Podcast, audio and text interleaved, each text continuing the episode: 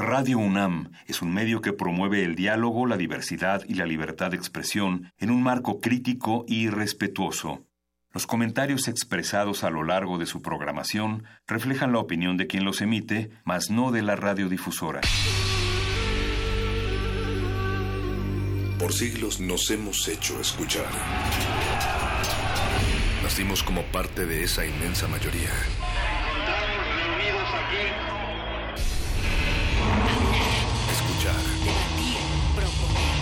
Cuestionar. Está en nuestra naturaleza. Seamos instrumentos de conciencia de nuestro pueblo. Usamos el sonido porque atraviesa obstáculos. Muros, fronteras. Nosotros somos la resistencia.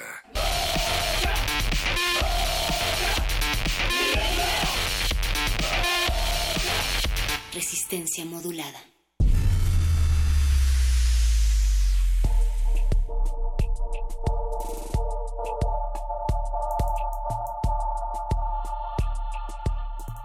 Cuentan, aunque a algunos les parezca tonto, que un día los borregos salieron a votar por los lobos y como son unos buenos corazones, por el gato salieron a votar los ratones. A pesar de su fama de ladinas, por las zorras salieron a votar las gallinas. Las palomas muy inocentes votaron por las serpientes. Las moscas nada hurañas decidieron que ese día reinaran las arañas. Y bueno, por no poder encaminarse al trote, un pobre asno quejumbroso y triste se arrastró a dejar su voto por un buitre. Los caballos y los perros, no se asombren amigos, como siempre, votaron por el hombre. Querida resistencia, ustedes díganos cómo están viviendo este proceso electoral. Estamos transmitiendo en vivo a través de las frecuencias de Radio UNAM. Recuerden 96.1 de FM, 860 de amplitud modulada es la otra casa a la que saludamos desde aquí. Pero recuerden que ustedes nos pueden eh, saludar a través de nuestras redes sociales, Facebook Resistencia Modulada, Twitter arroba R Modulada y escúchenos también en radio.unam.mx. Amigos de Desoladas Banderas y de Patria Suave, pues es 16 de mayo, día de debate que todavía no comienza porque hay una señora en la televisión hablando, asegura haber sido candidata a la presidencia. Yo la verdad no, no la conozco, pero si ustedes sí, pues por favor échenos un mensaje y lo estaremos recibiendo aquí eh, con los brazos abiertos junto con el equipo de producción que hace posible esta transmisión. Oscar Sánchez en la producción, gracias a Agustín Mulia por estar en los controles técnicos, gracias Alba Martínez por estar del otro lado del cristal en la continuidad, pero sobre todo gracias a ustedes, orejas atentas, por sintonizar el debate, pero al mismo tiempo resistencia modulada, porque es noche de literatura con los muerdelenguas. Luis Flores Romero y Mario Conde van a estar en unos momentos más platicando con el escritor, el escritor Camel Perea. También es noche de El Modernísimo. Ella, la señora Berenjena, se pregunta si estamos frente a una nueva etapa de violencia política en México y por eso va a platicar con Lorena Vázquez, investigadora parlamentaria, acerca de las transgresiones que enfrentan las elecciones de nuestro país. Pero también es noche de resistor con Alberto Candiani, quien se pregunta esta noche cuáles serán las ingenierías del futuro. Vamos a platicar de esto y más aquí en Resistencia Modulada.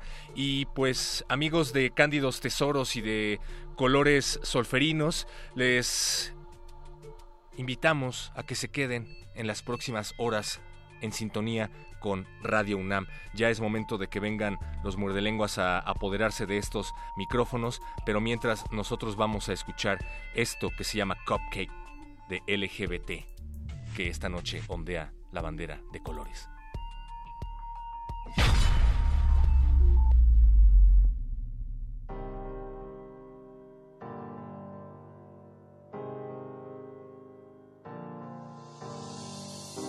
Resistencia modulada.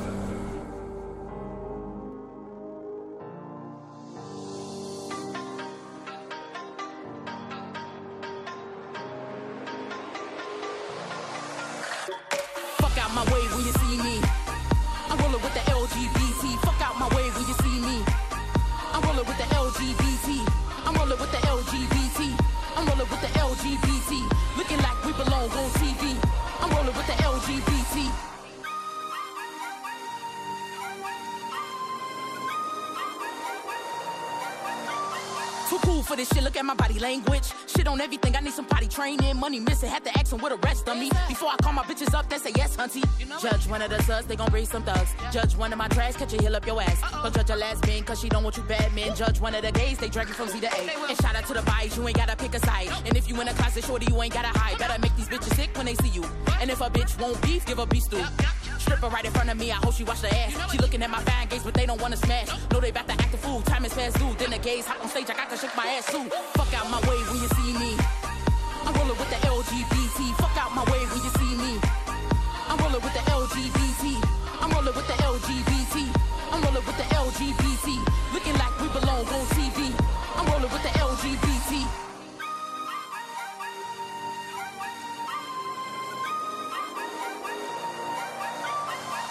Fashion wise, they don't play.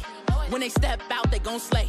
I'm talking tight jeans, good hygiene. Motherfuckers stay free every day. Yeah, fuck with them, you better run off. No skydive, it's gon' jump off. No pun intended. Hoes offended, cause they see we fly it, then flight attendants. Do a hair flip, then I dip. Then I dip. In a strip club, throwing tips. If VIP, I'm about to buy more. Cause life too short like high scores. Tissue in my bra, bitch, gon' head. Bad bitch, and I got long legs. Ass super plump, full of cornbread. I shut a bitch up like a phone dead. Fuck out my way when you see me. I'm rolling with the LGBT. Fuck out my way when you see me. I'm rolling with the LGBT. I'm rolling with the LGBT. I'm rolling with the LGBT. Looking like we belong on TV. I'm rolling with the LGBT. I'm rolling with the LGBT. I'm rolling with the LGBT.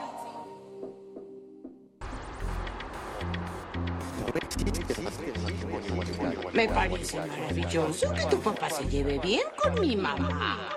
¿Qué, qué razón puedes tener en contra de que el abuelo se enamore? March, si se casa con tu mamá, tú y yo seríamos hermanos. Y nuestros hijos serían monstruos horribles con manchas verdes y rojas sin dientes y con cinco dedos en las manos.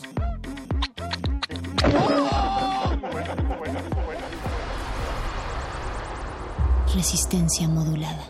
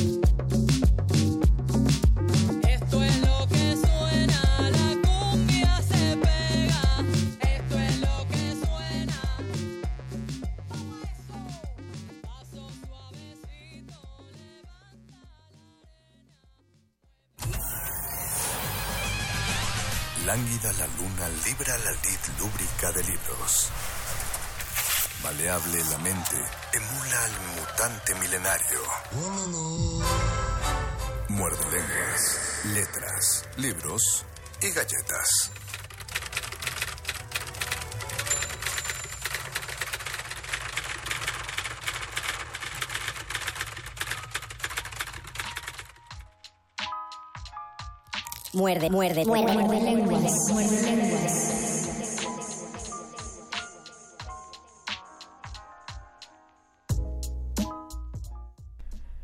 Si les decimos que el Muerde Lenguas pasa todos los lunes y los miércoles a las 8 y cuarto de la noche, simplemente les estaríamos informando. Si les dijéramos que el mejor programa de literatura, eh, de letras, libros y galletas pasa lunes y miércoles, probablemente estaríamos moviendo un poquito de la Pero sería una franca información porque yo creo que somos el único programa de letras, libros y galletas. Eso, eso es cierto, eso es cierto. Es como decir que haces los mejores tacos de empanada si eres el primer, el, el único local que vende tacos de empanada. Por eso tenemos que inventar algo y nosotros inventamos este muerde lenguas de letras, libros, galletas y manipulación del lenguaje. Así es, los saludamos en esta cabina. Aquí les habla el Mago Conde. Y aquí está Luis Flores del Mal. Y estamos contentos de tenerlos a través de Facebook Resistencia Modulada. Tenemos un Twitter arroba R modulada. Recuerden que en Facebook se pueden conectar para vernos y mientras nos ven también pueden pues echarle un ojo al debate. Pues, Por lo menos sí, a los tweets. Uno, un ojo al gato y otro al garabato. Nosotros también tenemos aquí en la tele. Obviamente no sabemos qué están diciendo, solo vemos- Pero yo creo que están diciendo palabras como en materia de derechos, eh, electoral, voy a ver por. voy a ver y ganar, vamos a ganar. Ya, así. ya si ahorita vemos que el intérprete del lenguaje de señas eh, Hace la clásica seña de mochar una mano, Ya es que sabemos. el espíritu del bronco está en el debate chilango. en el debate chilango, exactamente. Vamos a hablar más de estas cosas de manipulación, pero antes tenemos un invitado especial como pocos miércoles tenemos. Eh, ustedes sabrán que la mayoría de nuestras entrevistas las dejamos para los lunes, pero eso es porque los lunes son de teatro, Y a veces los miércoles tenemos otra sección. que, que va más acorde a, a- a la publicación, que a va la más literatura. acorde y también porque los miércoles pueden ser de poesía y así que esta sección, ustedes la recordarán, es la entrelengua. La entre, antes, y pero, ah sí, bueno, mandemos de una vez al entrelengua, ahí está. Conversaciones con páginas en blanco llenas de con páginas en blanco llenas de sonido. La entrelengua.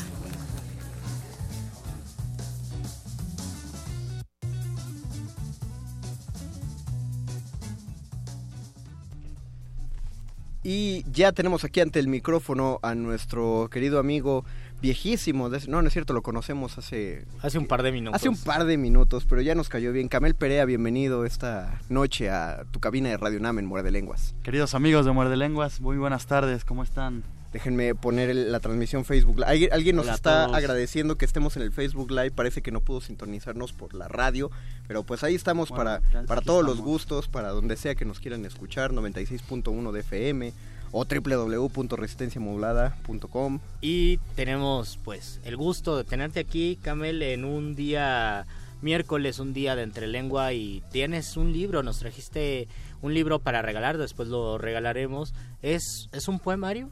Es un poemario eh, con la particularidad de que recoge algunos temas que yo he escrito para algunos cantantes de swing, de jazz, de blues. ¿Tú te dedicas a la escritura creativa o también haces música? También hago música, que también compongo la, la armonía, la melodía y hago canciones, digamos. Oh, Soy- genial. Un músico que inicia en la página de la literatura, pero ahora regresa como a este génesis de, de componer en un libro, de, co- de la composición literaria en un libro llamado Amor Chorbo. Y yo te lo prometí que sería la primera pregunta, ¿qué es Chorbo? ¿Por qué Amor Chorbo? Sí, está muy rara esa palabra. Está padre. A mi hermano no le gusta, pero Saludos al hermano de la, la palabra chorba es, es una- un sustantivo usado en España Ajá. eh, en estos tiempos del casticismo, un poco antes de, de tío o de tía o de gato o gata, no en este sentido clasista de la Ciudad de México, Sí, no, no, no. sino de identidad del madrileño que Sí, sale en las noches. Es, es como decir, eh, no sé, los, los eh, estadounid- estadounidenses dicen dude, nosotros Oh, decimos güey.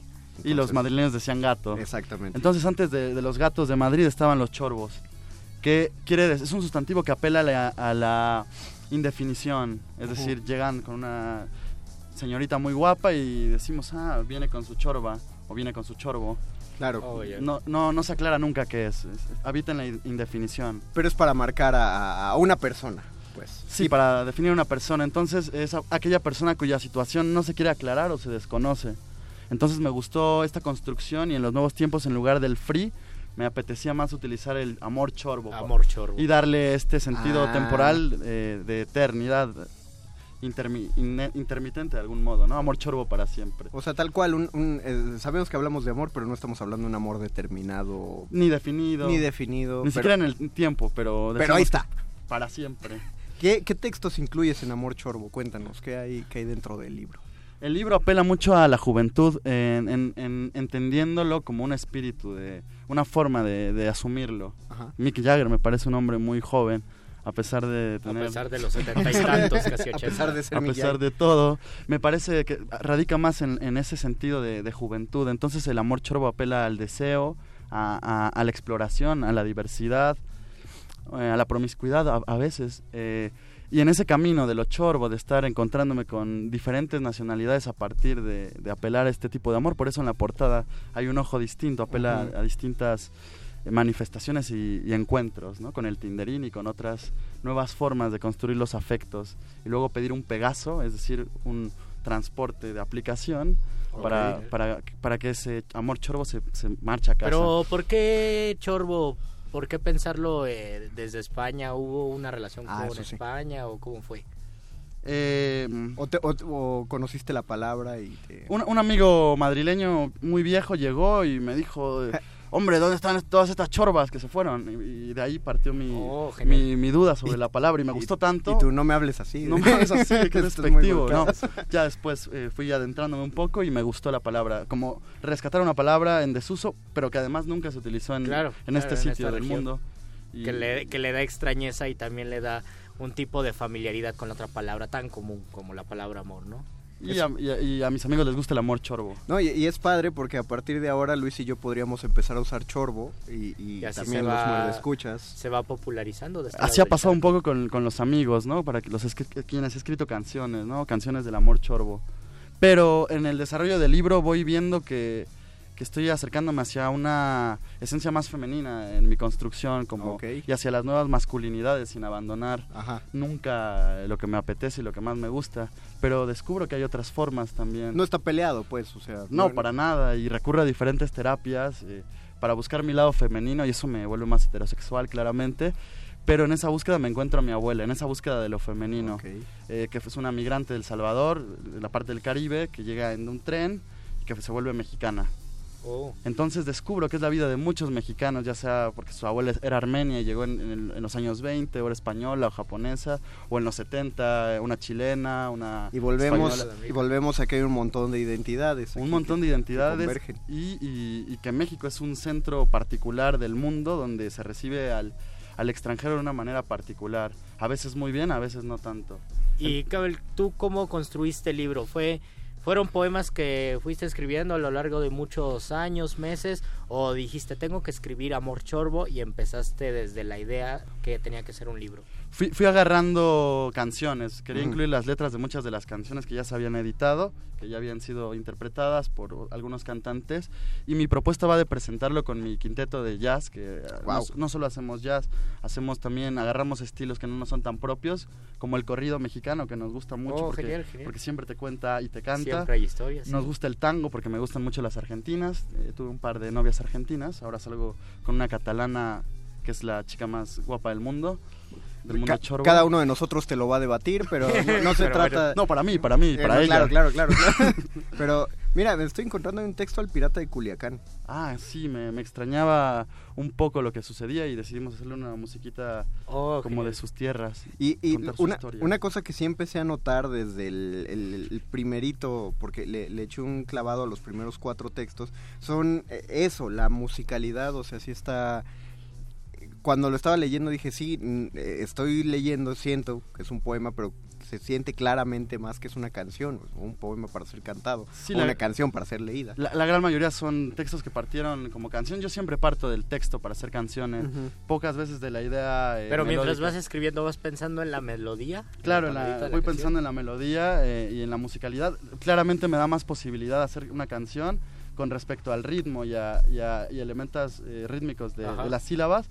A diferencia del primer libro que era de sonetos y que trataba un poco más de seguir la- ajustarte a la métrica Ya luego decidir más libre y en la canción me permito utilizar otras formas. De... Y luego, ¿cómo surgen los poemas?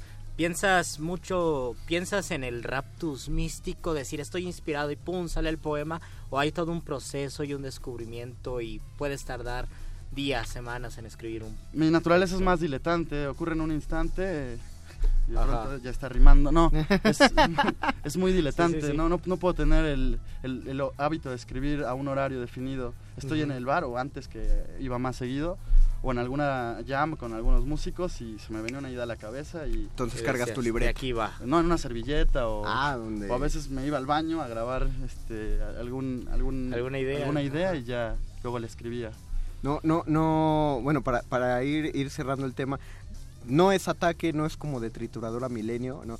Eh, más bien quiero pugnar en pro del tema que se ve que tratas aquí, ¿no? Eh, lo digo por deformación profesional, Luis y yo nos hemos encontrado con muchos autores contemporáneos que dicen que hay un despropósito ya en, en escribir hacia el amor, ¿no? En elegir el amor como, como lo que tú dices, o sea, como un redescubrimiento de, de cómo le cantas al amor o, de- o de Ujú. cómo le componemos a la O la humanas. dificultad que representa un tema que ha estado desde el inicio, ¿no? De la humanidad. de la, ajá, de la humanidad y de, y de la literatura, Mm, entonces... Como muchos son canciones, parto mucho de la influencia de Enzo Corman, que es un dramaturgo francés que escribe poemas jazz y que interpretan sus, sus piezas y es un gran teatrólogo y le gusta pensar en la escena. Entonces mis textos tienen mucho más eh, vida cuando son representados a través de la oralidad. Yo trato de apelar hacia esto y hacia los grandes cantores como Charlie García, como Fito Páez, como Javier Cra en España. eh, o Jaime López y Delgadillo acá en, en- en México, por ejemplo. A mí me gustan, ahora quienes... No, no, aquí pero- también.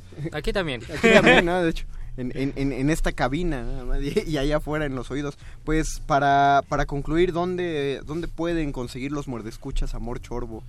Y, y también me Y interesa también no, saber- no sé si, puedo- si nos puede leer algo. Ah, sí, bueno, puede. tal vez que nos diga, que nos invite y nos despedimos con la lectura. Puede ser. ¿no? Ándale, podemos despedirnos con la lectura si te place. Maravilloso, claro Pero, que sí. Aparte de decirnos dónde conseguir Amor Chorbo, eh, te podemos oír en YouTube, en alguna plataforma. Claro que sí, digital? pueden buscarme en YouTube, hay algunos videos con mi quinteto. ¿Cómo se Eh, llama el quinteto? eh, no tiene nombre. Yo, Buscamos yo les- como Camel Perea, entonces. Camel Perea, búsquenme Ah, genial. Son chicos divinos.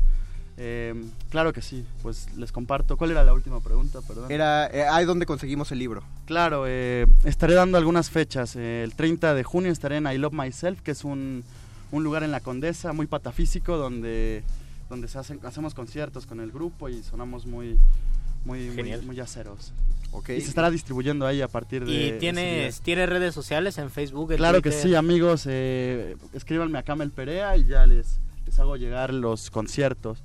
Estaremos dando varias fechas en el Estado de México, en Puebla, Querétaro. Genial, te buscamos así en Face, Sí, Camel de Perea. parte. Y bueno, también soy un, un chico que salió de la UNAM, así que Oh, hay genial. un sentido profundo de, Exactamente, de Azul y amor, oro. de amor y desamor.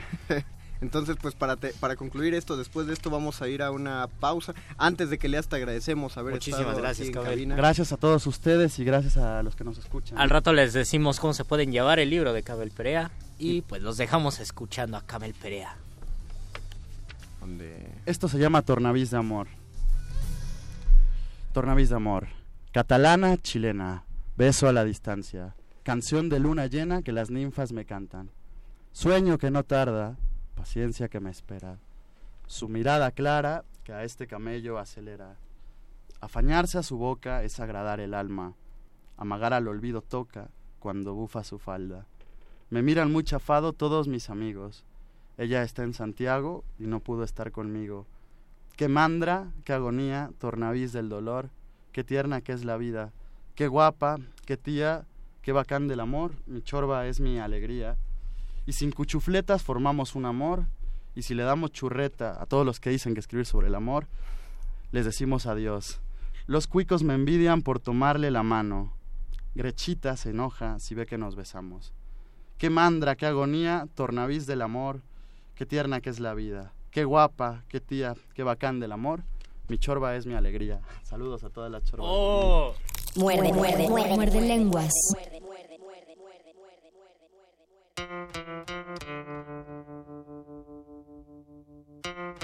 Thank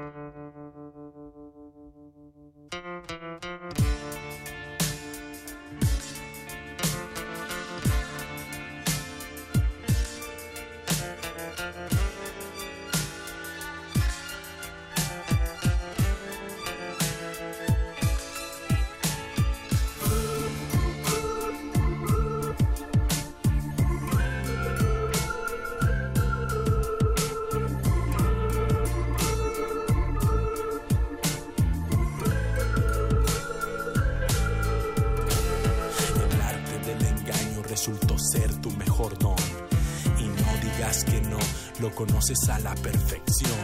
Conocí que es el perdón en nombre de un tal amor. Pero la traición fue la flecha que atravesó en el corazón. Hay dolor, hay rencor y sentimientos encontrados. Hay deseos de morir por no tenerte a mi lado. Pero ya no importa el pasado quedó atrás. Y así como llegaste ahora mismo te me vas. Jamás te di la espalda y eso no puedes negarlo. Jamás te traicioné y nunca quise hacerte daño. Pasarán los años, seguirás en mi memoria, pues tú has sido la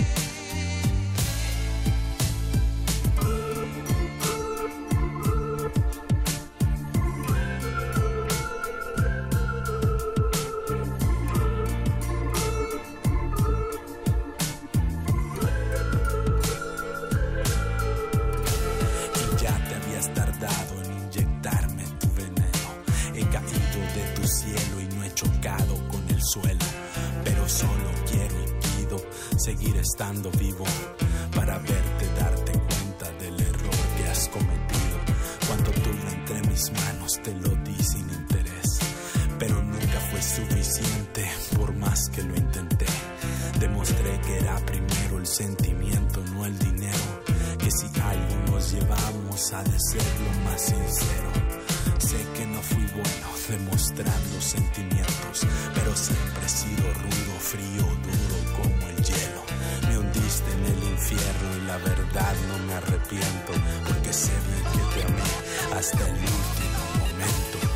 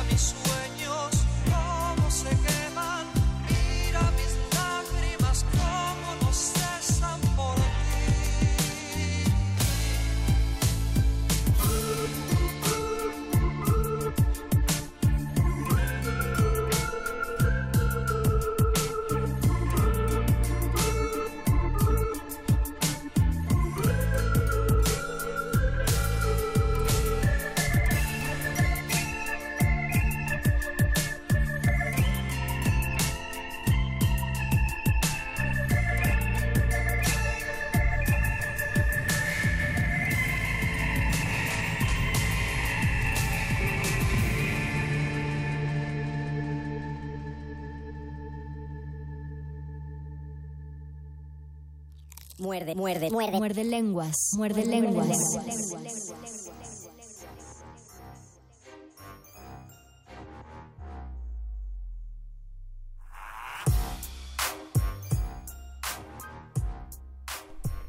Tenemos muchos comentarios en nuestro Facebook Live. Acabamos de escuchar El arte del engaño de Cártel de Santa. Una- creo que cuando Cártel de Santa todavía sacaba canciones. A mí la parte que más me gusta de esa canción es cuando no canta Cártel de Santa y está el todo se derrumbó dentro de mí. Creo que es lo que rescata a esa canción. Mil Canava dice, qué bueno que estar en Facebook Live porque en el TuneIn, en la página de Radio Nam no se escucha Y quizás nada. por eso tenemos tantos tantas personas viéndonos. Tenemos como cinco. Saludos a Kenia Abril, a, a Kenia Abril, que por fin nos está escuchando, Saludos, porque nunca Kenia. sabía a qué hora pasaba el programa. Una enorme felicitación cumpleañera a Matzi Hernández, de parte de todo lo todo el equipo de producción. Que de los cumplas muy Modulada. felices. Cúmplelos felices. Eh, Milka Nava dice que el invitado lea. Ah, pues el invitado, Camel Perea, sí leyó algo de su libro. Nos dejó una muy buena vibra. Tenemos, la- tenemos un libro o dos incluso para Ten- regalar. Para regalar, exactamente. Y pues ahorita les, les- igual vamos a rifarlos por quienes compartan este video. ¿Te Me parece? parece bien, me parece bien.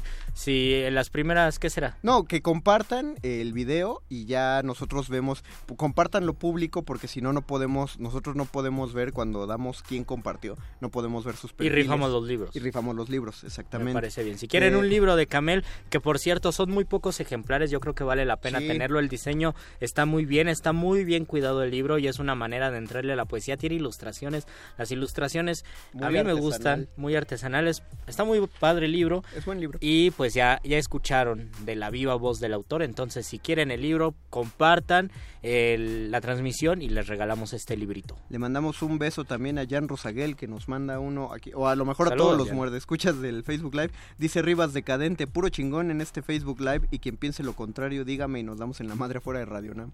Un poquito Ahora- más, un poquito más para la tienda nada más, para que no digan a que mí, nosotros a mí me gusta a la esa, esa frase porque, porque ahora que hablamos de manipulación del lenguaje, esa frase que pareciera provocativa. provocativa también es una frase afectiva que curiosamente así se tradujo en las redes sociales. Es una frase de echar cotorreo y de decir estamos bromeando con algo que puede ser provocativo. Exactamente. Y este tipo de frases me recuerda a una a una locución latina, que será la frase de, de esta noche, que es captatio benevolentiae. La captatio benevolentiae en la retórica ciceroniana, sí, creo que ciceroniana o en la antigua de No los te- clásicos, no no, no, discuto, manito. ajá, no, no me voy a profundizar en eso, significa caerle bien a las personas con las que vas a hablar a, con las que vas a hablar a tus interlocutores. Este término se ocupaba mucho cuando los grandes oradores, los grandes retores se llamaban decían un discurso, pero para poder captar la atención lo tenían que hacer de una manera con benevolencia, benevolente. Entonces empezaban el discurso como yo no venía preparado, estas humildes palabras, eh, con mucha, con mucha humildad me presento ante ustedes y así agarraban el la atención de las personas. De repente se hace eso en una o que otro evento político, lo recuerdo porque cuando abuchearon al candidato de del PRI, José Antonio Meade, sacó su rayo de captatio benevolente y dijo, pero yo estoy muy agradecido con ustedes. Primero lo abuchearon porque le recordaron el gasolinazo, entonces todas las personas le empezaron a chiflar y él se puso de pie y con una risa nerviosa dijo, agradezco mucho que ustedes estén aquí, son personas que yo valoro muchísimo porque están aquí todos reunidos, porque quieren un país mejor. Y ya como que se calmó un poco el, el público enfurecido y hasta se les olvidó yo creo lo del Que de, gasolinazo. que de hecho era una práctica en los prólogos siglodorescos, ¿no? Sí. O sea, los prólogos de siglo de oro empezaban con amantísimo lector. Amantísimo lector, eh, desocupado lector. No, no, no, es que eso es lo, eso es lo simpático. O sea, Sí. el amantísimo era alabar al lector al principio, decirle frases que, que, que apelaran a su incluso. El incluso eran incluso eran eh, incluyentes porque decían quien leyese u oyese este libro ¿no? Exactamente. Y cuando llega el prólogo del Quijote, él utiliza el desocupado lector porque es simpático, mientras los otros autores ponían el "Oh, tú que eres tan sabio lector, Ajá. tú que eres tan maravilloso y tan bello y hermoso. Cervantes prácticamente le dijo, tú que no tienes nada mejor que hacer. y además más estaba bien porque este su libro". porque el Quijote es un hidalgo es una persona de la nobleza es un hijo de algo que no puede trabajar y porque no puede trabajar o sea tiene es de las de la nobleza de lo como de los estratos de la nobleza es la categoría el estamento, ya me acordé de la palabra, el estamento que menos valor tenía, pero porque era parte del- de, una de una manera de las cortes no podía trabajar, entonces él estaba desocupado. El primer desocupado lector fue Don Quijote de la Mancha y por eso se volvió Don Quijote de la Mancha. Y después 200 años después, 250 años de- después, llega el prólogo de, de Baudelaire, de Carlos Baudelaire, y le dice al lector hipócrita lector, y creo que es una manera también de entrar de, de forma directa y cruda, ¿no? Con las personas. Tú vas a leer mi libro, Las Flores del Mal, y eres un lector hipócrita. Nos dice Rina Inverse, qué manera de manipular las cartas. Ah, es que estamos aquí en el Facebook Live. Y que el vaya listo, ya, ya, lo, ya lo compartí. Ah, bien, entonces has entrado a la rifa Has del la libro Amor Chorbo. Estamos tratando de... No, sí, estamos hablando acerca de la manipulación de las palabras en los discursos. Hay que hacer una aclaración bien, bien necesaria y fundamental. Bien aclaratoria. Bien aclaratoria. Manipular no es igual que mentir. Hay Mm. manipulaciones que se basan de la mentira, pero manipular la, la realidad o la percepción no implica necesariamente mentir. Eh, se los pongo se, se los pongo así un, un maestro el maestro Martínez Monroy que ha venido a la cabina que hemos hablado de él varias veces hablaba de la escena donde matan a la mamá de Bambi no es una escena muy fuerte porque saben manipular los distintos elementos. Sí, sí, sí. Bambi es muy chiquito y sale corriendo así, va muy feliz en el bosque y de pronto ¡pah! se oye el disparo. Sí, el balazo de la escopeta. Y después del balazo de la escopeta no hay música, ¿no? Hay como una cosa muy tensa, bajito y una nota suspendida. Ahí, te- ahí están manipulando a que... Primero manipulan tu percepción para que sepas. Nadie ve que matan a la mamá de Bambi, pero lo sabemos por, por los elementos que se nos están presentando en la película. Y después lo que te hace sentir muy mal justamente es la... El, el- cómo Bambi llama a su mamá. Empieza mami y silencio Ajá. mami y silencio otra vez y luego empieza mamita y entonces ya la tercera vez Oh. es cuando o sea yo yo yo conozco gente que se paró que de niños se pararon en el cine y le gritaron tu mamá está muerta Bambi porque lo- los manipularon para llegar hasta ese punto piensen que si estamos hablando de películas también mataron a la mamá de Nemo Ajá. de Buscando a Nemo. Y no solo a su mamá, sino a sus como 290 hermanos. Se los comió un, un pescadote. Pero no tiene la misma potencia porque no está utilizado el recurso igual. Es decir, en Bambi sí manipularon la escena. Se manipula la información de manera que nosotros sentamos el golpe de la orfandad de Bambi. ¿Cómo se manipularía esto en, en Romeo y Julieta? Estaba pensando, ¿es por el diálogo o es más nada más por la equivocación eh, con la que se muere Romeo y Julieta? Mm, ¿Cómo, cómo, eh, a, a qué te refieres? ¿Qué- O sea, el, el final trágico ya no es spoiler. Ah, ah, ah, ah, este, para, para que sintamos. Ajá, para que sientas la muerte y que digas, pero qué, no sé si todos gritan, pero qué bruto eres. Eh, no, exacto, no, lo que, lo que uno grita cuando ve Romeo y Julieta, si quieren, si quieren sentir una verdadera experiencia teatral eh, de Romeo y Julieta, vean la película de Franco Sefirelli. Es, Ah, es- una película larga, les aviso, son tres horas. Lo padre es que Sefirelli lo hace tan teatral que hay un intermedio en la película. Órale. Aparece un teloncito que dice intermedio y tú le puedes poner pausa y rellenar las palomitas, ir al baño. Wow, Está- genial, Está genial. padre. Y, y eso te lo deja ver mucho. Para que tú sientas que es una tragedia, primero necesitas construir que ese es un amor muy sincero. O sea, tienes que sentir que es un amor por el que vale la pena morir. Y es un enamoramiento, no sé si químico, yo creo que sí, ¿no? Es- Porque es ocurre, ocurre en 10 días, ¿ocurre en cuántos? En Tres tres días, días. exactamente. Sí, o sea, es, es, un flechazo. Y es totalmente puberto. O sea, en ese momento eh, Julieta tiene 15. todo. y Romeo tiene 16. Romeo viene de un cuadro depresivo. Julieta está escapando de un amor que le quieren imponer sus padres. Pero para que sientas que es una tragedia tienes que ver las escenas de cómo se hablan entre ellos de amor.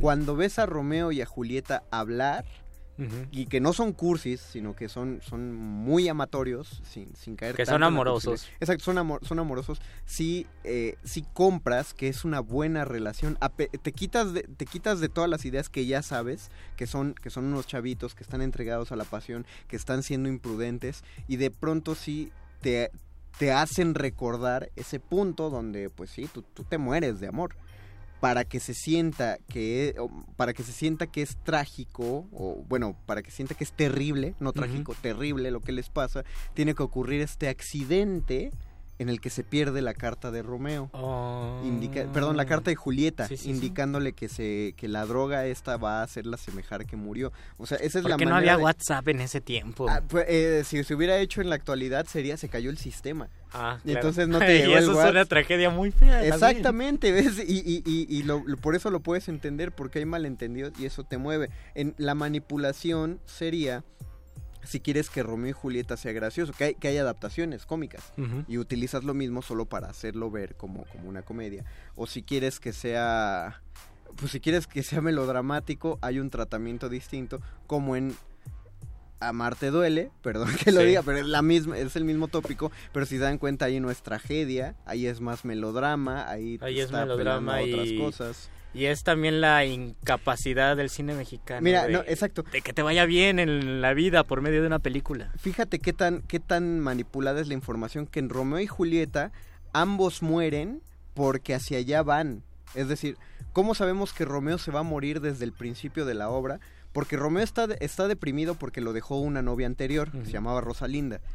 Y le dicen, oye, ¿sabías que los Capuleto quieren matar a los de tu familia? Sí, sí sabía. Pero los Capuleto están haciendo una fiesta. Y dice Romeo, vamos. Si tú vas a, a la fiesta de una familia que te odia, obviamente estás buscando pleito. Si te estás- digo que se va a caer es porque se va a caer. Exacto, estás buscando pleito. Romeo está buscando que le pase ahí. Así sabemos que ese final es consecuente. Eh, finalmente ambos pidieron la muerte y llegaron a ello. Ahora, si lo usamos en una historia como de Amarte duele, la manipulación es tiene que quedar vivo eh, este chavo. Para que tú sientas feo, para que te identifiques con él y digas, ah, voy a seguir vivo, pero, pero mi amor imposible ya, ya se volvió más imposible que Sí. nunca. ¿Te das cuenta? No hay, no hay un remate que te haga sentir una O tragedia. sea, tal queda, quedas vivo, te quedas pobre sin seguir conociendo el mar con tu collarcito de perlas, yéndole al Pumas, de perlas no de Pumas. conchas. Saludos al Pumas.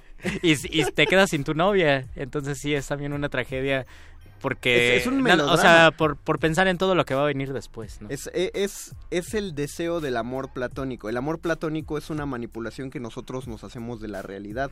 Porque en el amor platónico tú sientes todo lo que puedes sentir por una persona, pero no tienes la responsabilidad de tener una relación con esta Y persona. por eso se murió Manuel Acuña. O por eso dice. En realidad era una persona muy depresiva, pero la historia y como la lo conocemos, es un escritor que a los 24 años, al no poder conseguir el amor de Rosario, pues escribe su nocturno y se muere. Dice Rinenbergs como cuando muere el papá de Simba en El Rey León. Oh. ¿no? También hay, eh, hay una serie de elementos, en lugar de que solo te den a entender, podría haber una elipsis. Eso es la manipulación de información. Si tú haces una elipsis donde ves que el rey cayó a la manada de News y después Simba ya es grande. Y, ves la y ves que lo mató Scar. No, exacto. Pero sabes que murió y no, no, esa escena no gana gran relevancia emocional, aunque ya sabes que Simba trae la carga de la muerte de su padre.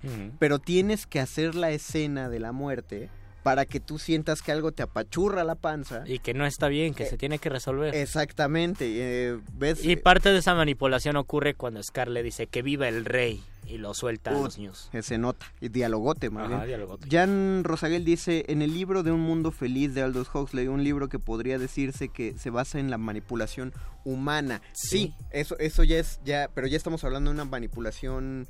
eh, De, eh, como de sistema, ¿no? Ah, pero, pero es cierto, la, la de Aldous Huxley es una manipulación más sutil que la manipulación de Orwell. En 1984 Orwell hace más implícita su manipulación. No, eh, implícito es... Vean cómo funciona la manipulación. Orwellianamente es, no puedes salir después de las 9 de la noche. Es una manipulación basada en el miedo del sistema. Pero, no, no, no. También la de Huxley. Una manipulación huxleyana sería, puedes salir después de las 8 de la noche. Pero como ya sabes quién va a sacar a los criminales de la cárcel, de seguro se va a volver más peligroso después de las 8 de la noche. Sigue habiendo una manipulación de la información basada en el miedo, pero la, la manipulación perfecta es cuando te hacen creer que tú tomaste la decisión. Exactamente. Entonces, cuando te muestran a alguien que, ay, es que tengo miedo de esto, lo que quieren es que tú pienses lo mismo y entonces vas a y decir... perdonen si sonamos a spot del PRI. No, no. o Tengo sea, miedo. Exacto. No, más bien va, va por ahí. No, no estamos marcando un partido tal cual, sino que toda campaña política parte de una pa- manipulación. parte de una manipulación del lenguaje y por y esto es porque toda campaña también está sustentada en un pensamiento de publicidad. La publicidad lo que apela es a disfrazar la solución de nuestras necesidades internas, emocionales, inconscientes o no sé qué tanto. Y por, e- por eso dicen que es muy peligrosa la publicidad o que es muy Claro. macabra y es muy diabólica porque los publicistas dicen, yo sé que tú tienes un vacío muy fuerte, por tal vez por la pérdida de la figura paterna o porque te sientes mal porque siempre tuviste problemas económicos en la infancia o porque fuiste el relegado de tu salón y voy a hacerte sentir bien, voy a hacer que se te olvide un poco eso consumiendo, Ahora- consumiendo cualquier producto y comprando A ese donde producto. apelan mucho es al cuerpo. Es decir, tú ves los comerciales de refresco o cerveza y quienes consumen ahí refresco o cerveza tienen cuerpo de que no consumen refresco y cerveza, ¿no? Pero cuando tú lo ves, pues estás viendo estilos de vida perfecto. Básicamente te están manipulando para que sepas que si bebes eso, eres feliz. O simplemente los que, los que yo detesto más, los comerciales de limpiador de, de casa. ¿Por Porque- qué? Porque las casas son enormes, las casas son de 17 habitaciones, son de Ah, techos altos, son casas con jardín. O sea, ninguna de esas cajas está- de esas casas está en México o está en la clase media de México. Y si están ahí deben vivir como 40 chicos para que puedan, 40 roomies para que puedan compartirla y pagar la renta. Y cuando y, y por ese limpiador la casa tiene los libros acomodados, tiene las plantas bien regadas, no hay polvo en los muebles, es un limpiador de pisos, Sí. pero el resto de la casa está impecable. Eso es manipular. O, o la manipulación noventera de los comerciales donde el hombre llegaba, y yo creo que desde antes, el hombre llegaba de la oficina, o uno suponía que llegaba de la oficina, porque llegaba con su traje, llegaba con su carro, se estacionaba, se sentaba y le servía. La, la mujer, la esposa le servía y los hijos platicaban con él. Eso es una Eso manipulación. era terrible. Es una manipulación súper fuerte porque te están marcando estos son los papeles que la familia está jugando entre ellos y esos son los papeles que se deben Y cumplir. te está diciendo, trabaja en una oficina, es muy bonito. Y- Puede y- ser, ¿no? y ella es ama de casa y es muy bonito que solo esté ahí. Y Exactamente. los niños siempre están en casa y es muy bonito. Apelan a la, a la felicidad, yo creo, a la búsqueda de la felicidad. Y con esto vamos al último segmento en lo que el debate chilango se pone más En lo caliente. que Mariana Boy dice que voy a hacer algo. Porque Miquel Arriola también dice que ya va a conseguir el anillo único, su precioso. Mientras tanto, vamos al momento apoteósico de la noche. La hora de la iluminación. Con el doctor Arqueles. Cuando la primer duda del hombre surgió, el universo respondió con el conocimiento en forma de persona. Una persona con suéter.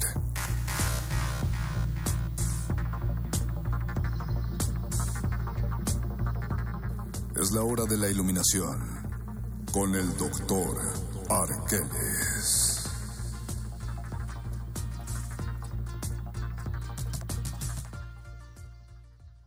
Bienvenido, querido doctor Arqueles, a esta su cabina radiofónica de Radio Nam. Gracias, Mario Conde. Cuéntenos usted eh, cu- qué, qué- cómo- qué- qué cosas nos quedamos en el tintero de la manipulación. Precisamente aquello que ustedes abordaban hace unos minutos respecto a cómo se establecen patrones de, de aspecto, de belleza, de éxito, a través de los cuales todos debemos de caber como una especie de molde. Y también hablaron un poco de un mundo feliz y para eso precisamente sería bueno hablar de los nuevos métodos de manipulación que surgen ¿Hay en nuevos? el uso de medios como el Internet.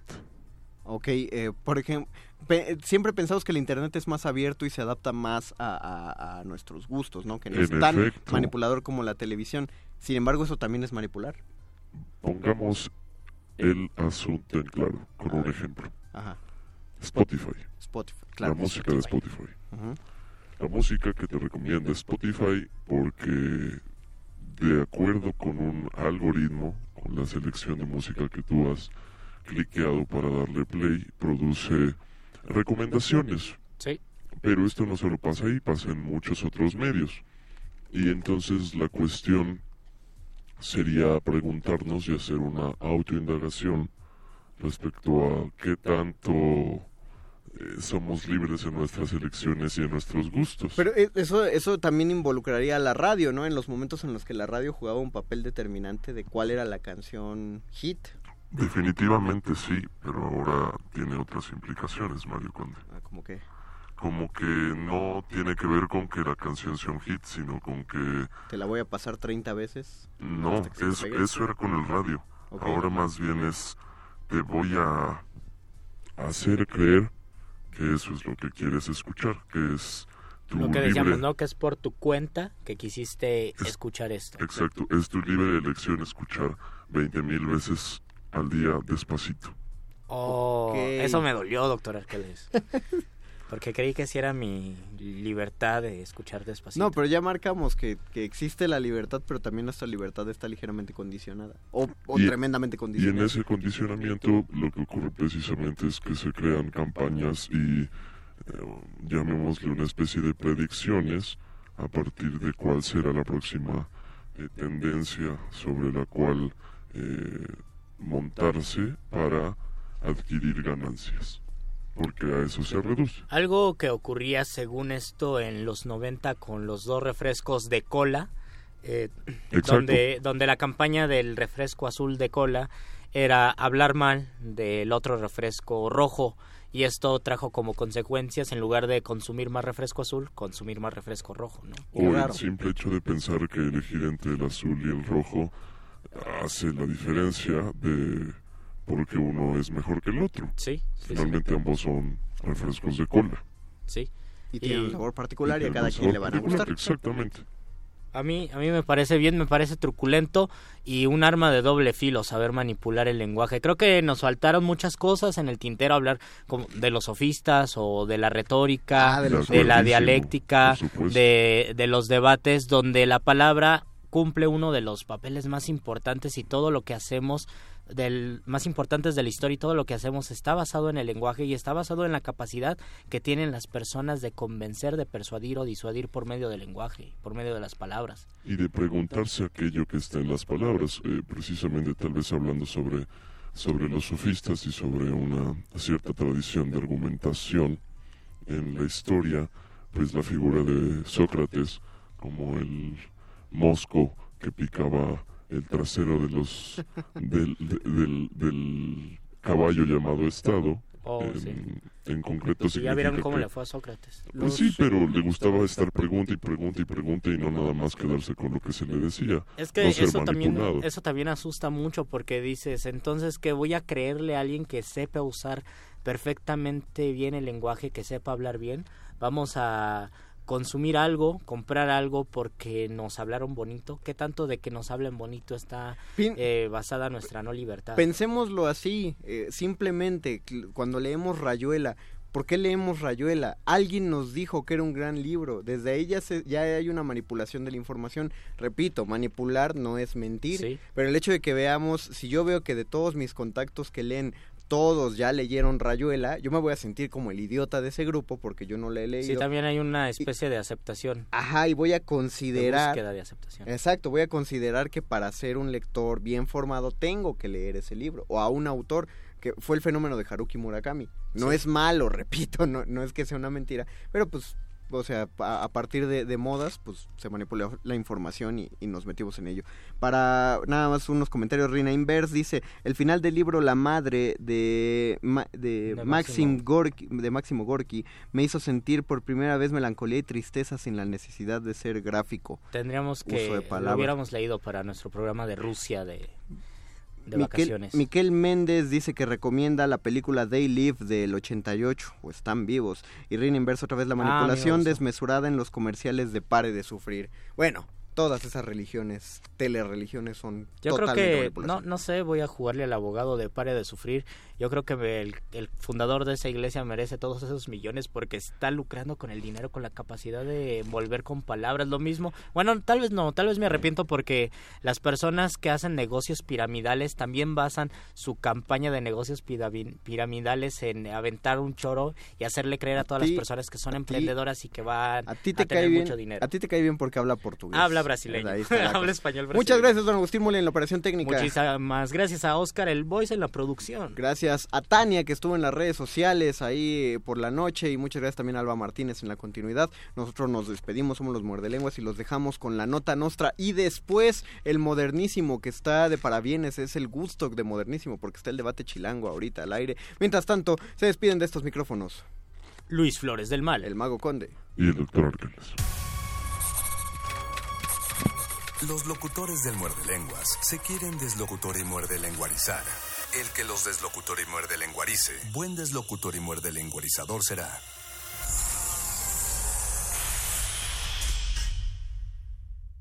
Resistencia modulada. La musicalidad de la palabra. la imagen que construye, las ciudades que contiene. Un libro es una pieza de arte completa, incluso desde su hechura.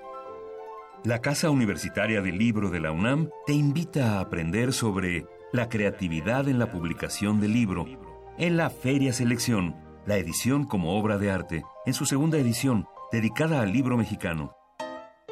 Talleres, conferencias, expositores y teatro. Del 16 al 21 de mayo, en la Casa Universitaria del Libro, ubicada en Orizaba 24, Colonia Roma. Programación e inscripciones en www.feriaselección.com.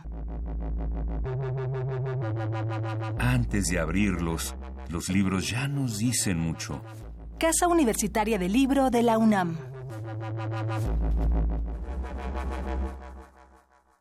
Habla Andrés Manuel López Obrador. ¿Quieren saber cómo será el cambio? Les cuento lo que me planteó en una ocasión un hombre mayor, un migrante poblano que está en San Quintín, Baja California. Me dijo, licenciado, así como Juárez separó al Estado de la Iglesia, usted debe de separar al poder económico del poder político. Que haya un gobierno que represente a todos, a pobres y a ricos. Un gobierno para todos los mexicanos. Andrés Manuel, presidente. Miden 30 segundos. ¿Quién va a mandar? Voy a mandar yo. AMLO. Peligro. ¿Por qué votaría por ti? Soy muy bueno, estoy preparado, soy confiable, he dado resultados y te voy a cumplir. Las amenazas de Trump. Ofende, lastima. ¿Quién lo va a frenar? Yo mero. ¿Qué te emociona? Me emociona pensar en el futuro que tiene nuestro país. Has adelgazado. He bajado 8 kilos, la campaña en flaca. ¿Y las encuestas? Voy a ganar la elección. Vota por MID. Candidato por la coalición Todos por México. PRI.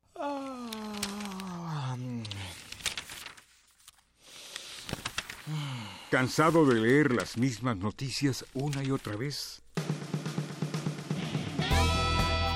En Prisma RU relatamos al mundo desde una óptica universitaria. Escúchanos de lunes a viernes de la 1 a las 3 de la tarde por el 96.1 de frecuencia modulada. Radio UNAM, experiencia sonora. Los necesito con nosotros somos los jefes, la jefa es la ciudad. Con varales vamos al frente, nos une el amor por la ciudad. Ale, ale, varales, ale, ale, varales, ale, ale, varales, ale, ale, varales. Alejandra Barrales, candidata a jefa de gobierno. PRD. En la última encuesta Origen Destino se ve reflejada la complejidad de casi 35 millones de viajes diarios. Me rehúso a pensar que con ocurrencias se mejorará la movilidad. Es cuestión de capacidad y de honestidad. Cambiemos la ecuación. Nos urge un sistema inteligente de planeación y operación de la movilidad que disminuya los tiempos de traslado, la contaminación y que esté sustentado en las personas. Claudia Sheinbaum, candidata a jefa de gobierno de la Ciudad de México. Innovación y esperanza. Morena.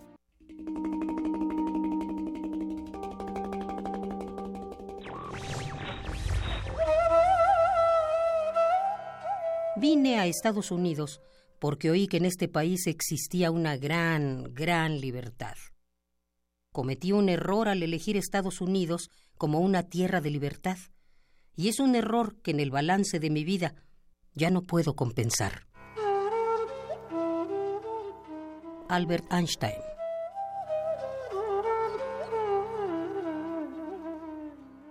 Radio UNAM Voto libre. Voto libre. Yo voto libre. Es mi decisión. Porque mi voto cuenta. Y voy a elegirlo yo. Investigo las propuestas. Elijo y exijo que las cumplan. Yo voto libre. Porque mi país me importa. Este primero de junio. Yo voto libre. INE. El Tribunal Electoral del Estado de México resuelve con justicia y celeridad las controversias jurídicas derivadas del proceso electoral. La y los magistrados garantizamos tus derechos político-electorales, conforme a los principios de certeza, imparcialidad, objetividad, legalidad y probidad. Y resolvemos de forma pronta y expedita los medios de impugnación con la emisión de sentencias. Este proceso electoral Tú eliges y nosotros protegemos tu decisión. Tribunal Electoral del Estado de México. Resistencia modulada. Interrumpimos lo que sea que esté haciendo para traerle este corte informativo. La, la nota nostra. El último lugar para informarte.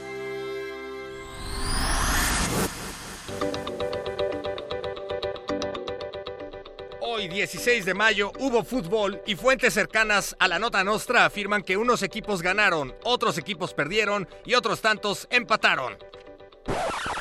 Hoy, 16 de mayo, hay debate de candidatos a la jefatura de gobierno de la Ciudad de México y fuentes cercanas a la nota nostra afirman que unos candidatos van ganando, otros van perdiendo y otros tantos van empatando. Hablando del debate, el Instituto Electoral de la Ciudad de México multa al Instituto Electoral de la Ciudad de México por no respetar los tiempos electorales durante la transmisión del debate.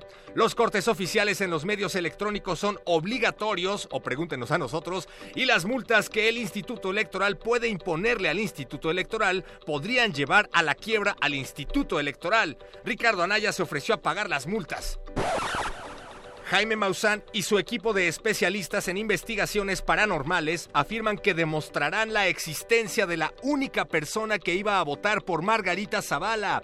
Maussan afirma tener evidencias de que existe este extraño ente a pesar de que nunca nadie lo haya visto. Una prueba más que se suma a la lista de extraños acontecimientos que demuestran la existencia de seres anómalos. Margarita se resbala de la lucha electoral, acaso porque al final su registro fue a la mala, o tal vez porque regala esos votos Margarita a quien más los necesita, o quizás es que se abate por estar en el debate y de este modo lo evita.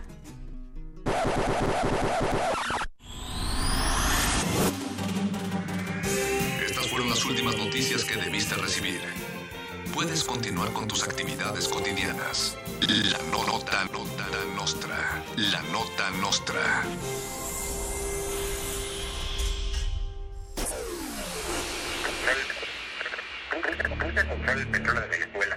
López Obrador promete echar para atrás la reforma energética para hacer su voluntad con el petróleo de los mexicanos. El petróleo de los mexicanos. Que- Guerra sucia yo creo es cuando uno con base en mentiras quiere difamar o calumniar.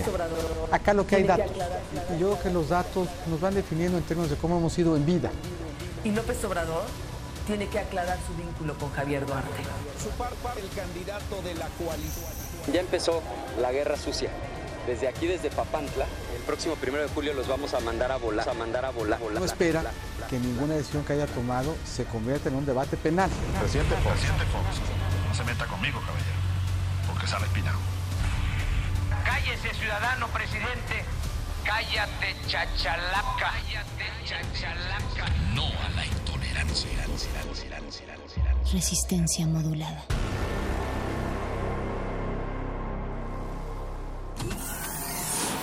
Aquí queremos un mundo en el que quepan todas las familias, voces, Opiniones. mundos. Veo un México de comunidades indígenas. Nos protegemos en muros de cristal para evitar la vigilancia.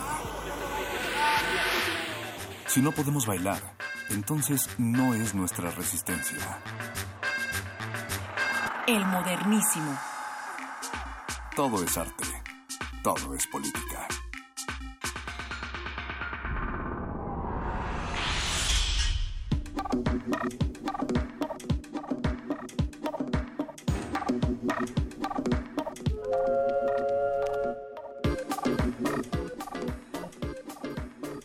Bienvenidos todos y todas al Modernísimo, su espacio en resistencia modulada, su espacio de confianza para hablar de temas públicos, derechos humanos, elecciones por supuesto, y algunos beats de salvaje pop para alinear los chakras. Yo soy Berenice Camacho, la señora Berenjena me dicen también por ahí, y detrás del cristal se encuentra el señor Agustín Mulia en la consola, Alba Martínez está en la continuidad, dos cristales más allá, el voice Oscar Sánchez está en la producción ejecutiva. Saludos también a Tania que está en las redes sociales, por supuesto, donde ustedes nos pueden escribir arroba R modulada en Twitter y en Facebook en el Caralibro Resistencia Modulada. Díganos, pues, lo que ustedes quieran, sobre todo primero dennos follow y ya después díganos qué opinan acerca de los temas que vamos a hablar esta noche. La llamada violencia política se ha incrementado de manera alarmante eh, durante este periodo electoral. Las cifras varían, se incrementan casi día con día, es difícil, hay como eh, algunas mediciones, no muy lejanas unas de las otras, pero bueno, un fenómeno que va creciendo día con día. Eh, van uno, de los de las cifras mencionan 93 políticos más 14 candidatos asesinados en lo que va de este periodo electoral. Eh, hablaremos de este fenómeno, pero también de la violencia política de género, que es algo bastante es, es algo distinto, eh, pero que también nos atañe en este periodo electoral. Y pues bueno, para hablar de esto estará en cabina Lorena Vázquez Correa. Ella es doctora en el Instituto de Investigaciones Jurídicas de esta universidad y además, además de esto, estarán aquí la coalición mexicana LGBTI+, quienes lanzaron un comunicado en el que exigen a candidatos de cualquier nivel, federal, local, estatal, eh, pues eliminar de sus discursos, de sus plataformas, los discursos de odio, la discriminación, la homofobia o la transfobia. Estarán por acá integrantes de esa coalición para que ellas nos lo cuenten todo y pues bueno, ustedes ya les dijimos, pueden opinar, pueden opinar en nuestras redes sociales, sumarse a esta conversación, a esta charla pública que creo nos tendría que interesar a todos y a todas, arroba remodulada, Twitter, Facebook, Resistencia Modulada. Y nos vamos con música, como siempre eh, iniciamos para arrancar como se debe, para alinear esos chakras. Esto es de Dos Santos Anti-Beat Orquesta. La canción es Sabotaje y esto es el modernísimo. El modernísimo.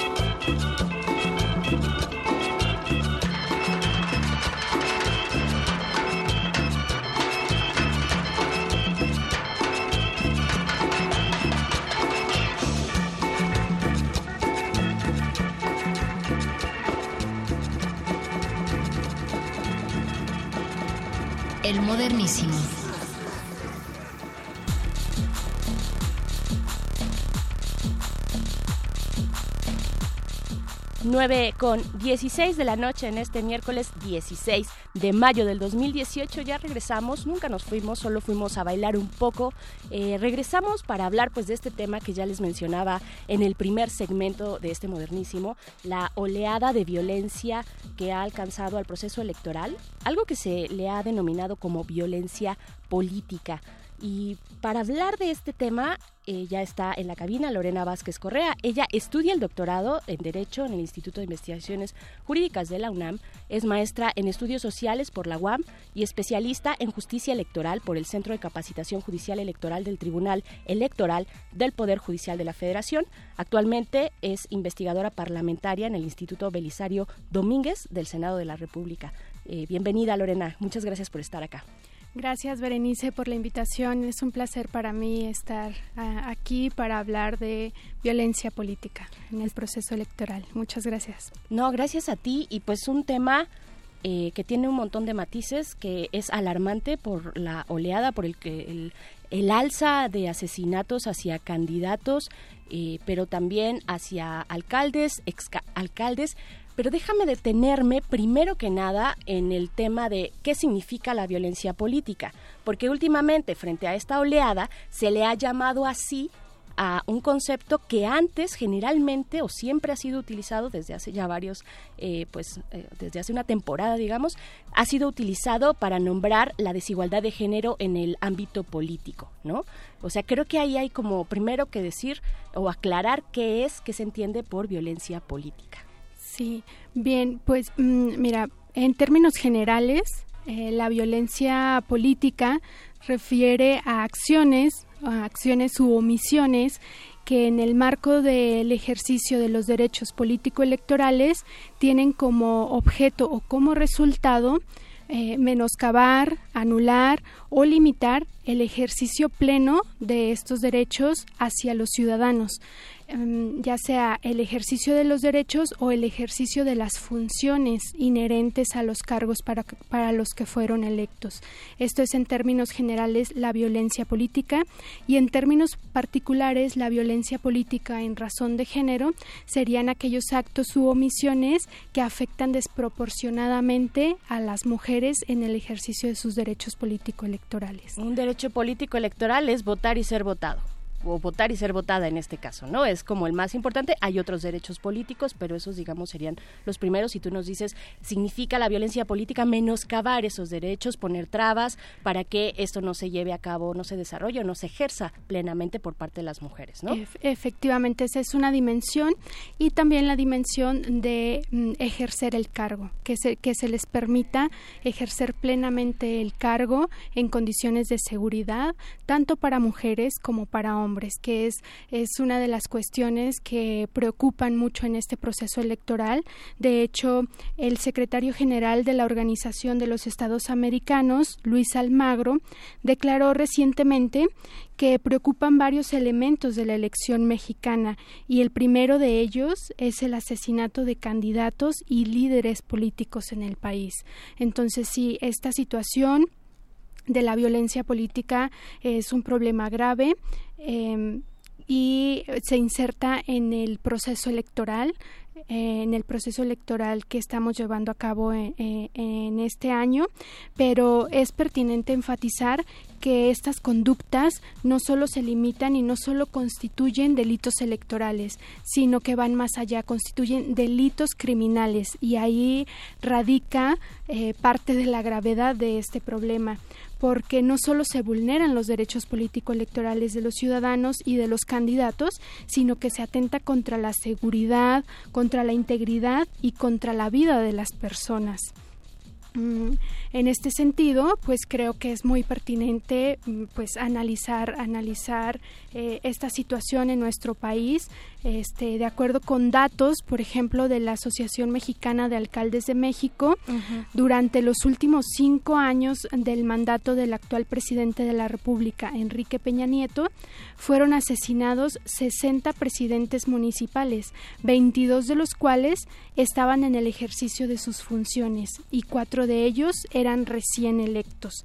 Además, eh, esta asociación identifica a entidades como Durango, como Michoacán, como Oaxaca, como Veracruz, el Estado de México, Guerrero, Puebla y Tamaulipas como las entidades más, más peligrosas para los alcaldes en México.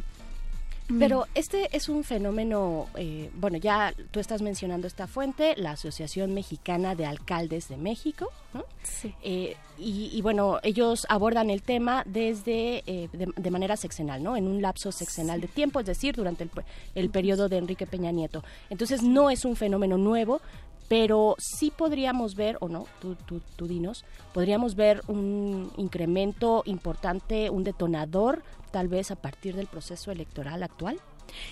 Sí, sí, sí. Em, mm, digamos, em, es importante decir que a los alcaldes y a los líderes locales se les está matando, pero eso no es casualidad.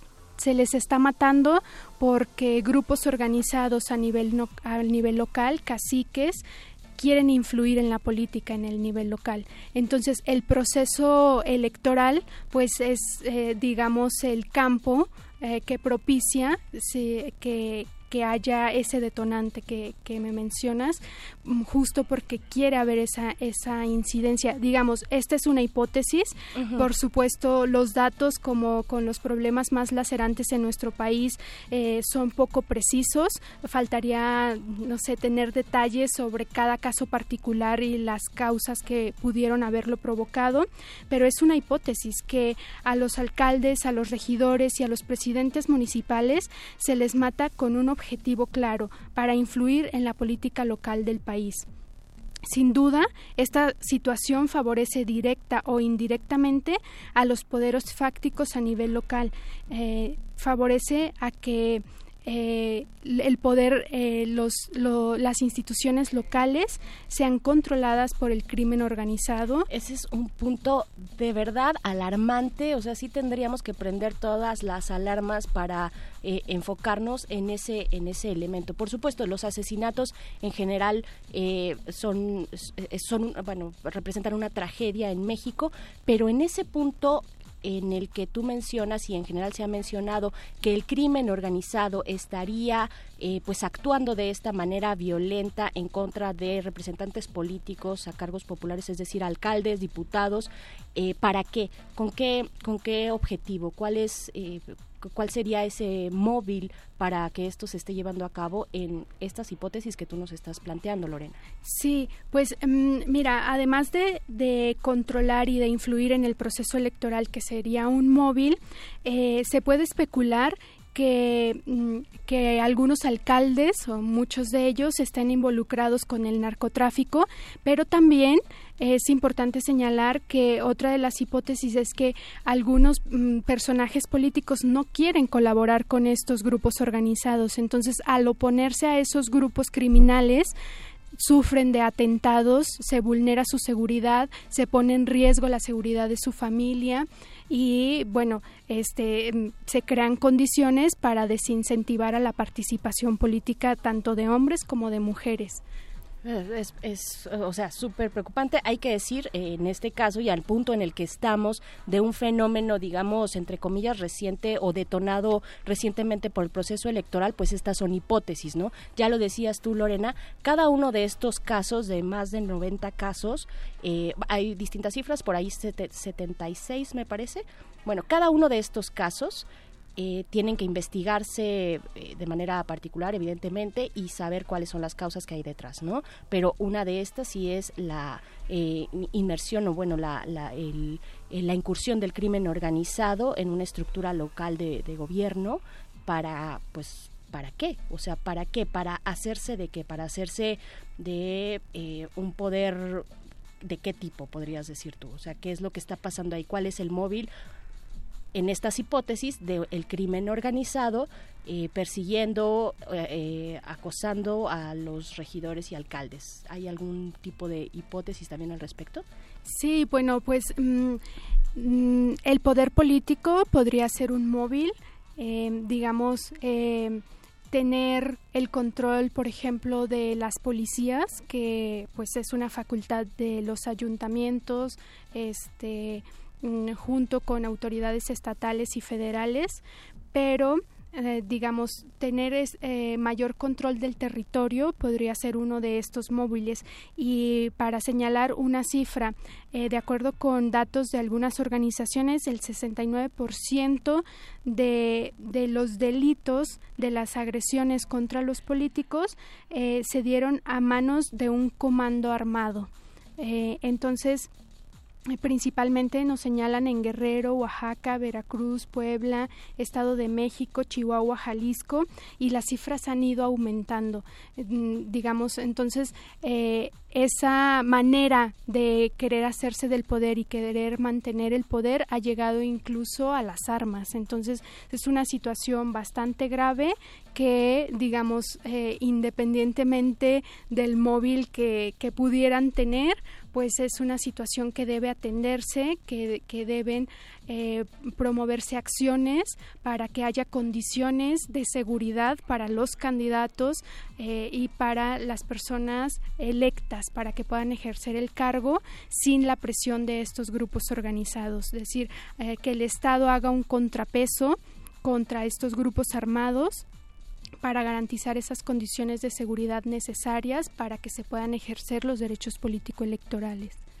un, un, tema, bueno, que está como papa caliente, la verdad, en estas elecciones, ¿no? Porque desincentiva, como ya lo dices bien, Lorena, desincentiva pues esta participación política a nivel local que es la más importante eh, en, una democracia, esta cercanía con la gente, pues desincentiva a aquellas y aquellos que quieren postularse para un, para un cargo público o aquellos que ya lo están ejerciendo también. Es de verdad eh, un tema al cual hay que poner bastante atención. Por el momento, Lorena, vamos a hacer un corte musical. Esto es Walking on Thin Ice de Yoko Ono. No se, no se despeguen, estamos en el modernísimo hablando de violencia política.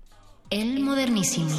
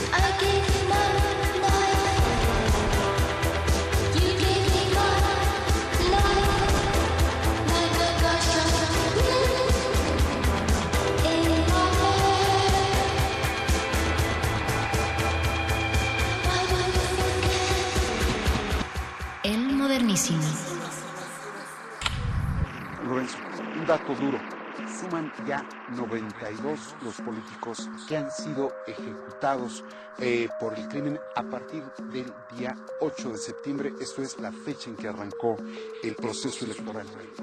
me preocupa particularmente porque de entre esa cifra eh, hay que destacar eh, a 15 candidatos, sobre todo a cargos municipales o cargos eh, locales, diputaciones locales, que habla pues, de una eh, circunstancia que debe, me parece, preocuparnos a todos. Estamos muy atentos, yo siempre he sostenido que no es una responsabilidad del Instituto Nacional Electoral, no tenemos ni la facultad constitucional ni las herramientas para poder detener la criminalidad, para poder hacer prevalecer el Estado de Derecho en términos de seguridad. Términos de seguridad. El modernísimo.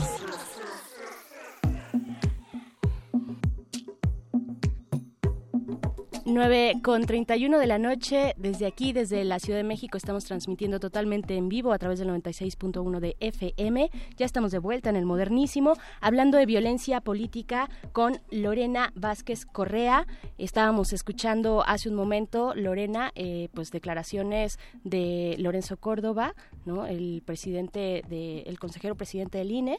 Y pues bueno, eh, en esta parte complicadísima dice, pues son difíciles las condiciones de seguridad y cómo hacerlas llegar hacia los candidatos locales, ¿no? En estos lugares eh, que tú ya mencionabas también en el segmento anterior, lugares complicados como lo son Guerrero, Oaxaca, Veracruz, ¿no? Que ya de por sí traen una eh, arrastrando un fenómeno de violencia eh, punzante y muy alarmante también. Pero quisiera tocar ahora también el tema de la violencia política de género eh, y pues sobre todo pues de qué hablamos cuando hablamos de esta desigualdad política en términos de género en México. Eh, la reforma político electoral del 2014 incluyó la paridad política eh, en estas llamadas cuotas de género para asegurar un mínimo de representatividad de las mujeres en las elecciones. Cómo cómo estamos en ese sentido Lorena Sí, pues mira, mm, la relación entre la adopción de la paridad eh, que se va a implementar en este proceso electoral. ¿Estamos estrenando esta, esta reforma electoral en este proceso? No, no, se, se aprobó en 2014 y en, alguno, en algunas entidades federativas ya se aplicó la paridad. Los que ya tuvieron elecciones. Los que ya tuvieron elecciones, en 2015 se aplicó para la Cámara de Diputados también y para el Senado de la República es la primera vez que se va a adoptar. Entonces, eh, digamos, eh, todavía estamos estrenando en algunos aspectos, pero en algunos otros, en algunos otros niveles, como en los estados, en los ayuntamientos, ya, ya se aplicó. Ya se puso en marcha, ¿no? Exacto. Eh, ¿cuál, es, ¿Cuál es el panorama de la violencia? Bueno, viene esta reforma, esta reforma para la cuota, la paridad de género en los cargos de elección popular. ¿Cuál es el panorama? ¿Qué, ¿Qué, cifras hay? ¿Cómo está pues esta obstrucción o no de este derecho político indispensable eh, que es el votar o ser votado u otros derechos también, ¿no? Sí, pues mira, sorprendentemente, porque fue algo que no, no se esperaba de esa manera, al incrementar el número de mujeres, eh, la participación de las mujeres en la política, se observó también un incremento en los niveles de violencia, en los casos de violencia política contra las mujeres que querían participar en sus comunidades, principalmente en el nivel local.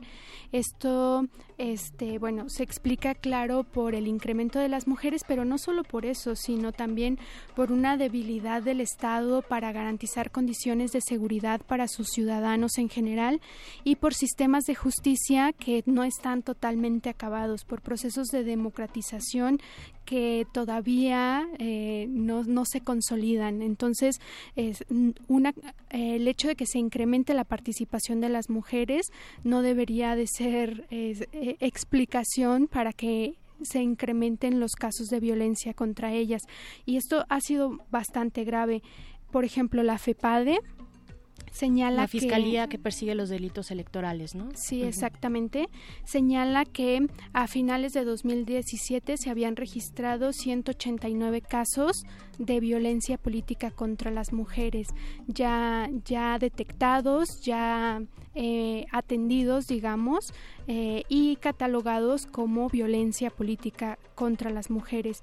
Entonces, eh, las, las ciudades que, que más que más casos registraron fueron la Ciudad de México, Tlaxcala, Chiapas, Oaxaca, eh, eh, por decir algunos. La característica de este fenómeno es que, a diferencia de la violencia política, que es un concepto más general, cuando se habla de violencia política en razón de género, refiere a acciones que tratan de impedir la participación de las mujeres en la política por el hecho de ser mujeres, basados en prejuicios, en estereotipos, que tienen como consecuencia enviar un mensaje no solo a la víctima, eh, que en este caso han sido mujeres, sino a, las mujeres en general como un grupo y a la sociedad en general un mensaje de que las mujeres no deberían de participar en la política. Entonces es, es eh, una de las agravantes de este fenómeno. Eh, pues mm, porque digamos se ha visto que las mujeres han sido más vulnerables a, a, este tipo de casos. Eh, ¿Cuáles son, cuáles, eh, eh, Lorena, cuáles son estas acciones que amedrentan, que tratan de disuadir a las mujeres que buscan un cargo de y bueno y a todas las demás, a toda la comunidad o a todo, a todo el género que en algún momento determinado quisiéramos participar tal vez activamente de esa manera o no? ¿Cuáles cuáles son así puntualmente un ejemplo de cómo se amedrenta a las mujeres en términos políticos? Qué, qué bueno que me haces esa pregunta, Berenice porque definitivamente este caso, eh, bueno, este fenómeno de la violencia política en razón de género no se puede entender sin conocer algunos casos. Te voy a contar el caso de Elisa Cepeda de Oaxaca. Es eh, una mujer activista que quiso participar, quiso contender por la presidencia municipal en su municipio y en, en una asamblea para elegir al alcalde eh, fue víctima de un de, un de violencia política de una manera desproporcionada. Se le quemó su casa, su madre fue herida, resultó gravemente lesionada su mamá, a su hermano lo mataron y mataron a su mejor amigo. A ella la golpearon en las costillas, la dejaron inconsciente, la arrastraron varios metros eh, de los cabellos y todo para impedir que participara en el proceso electoral. Ella de todos modos participó pese a todo esto y ganó la elección en su municipio.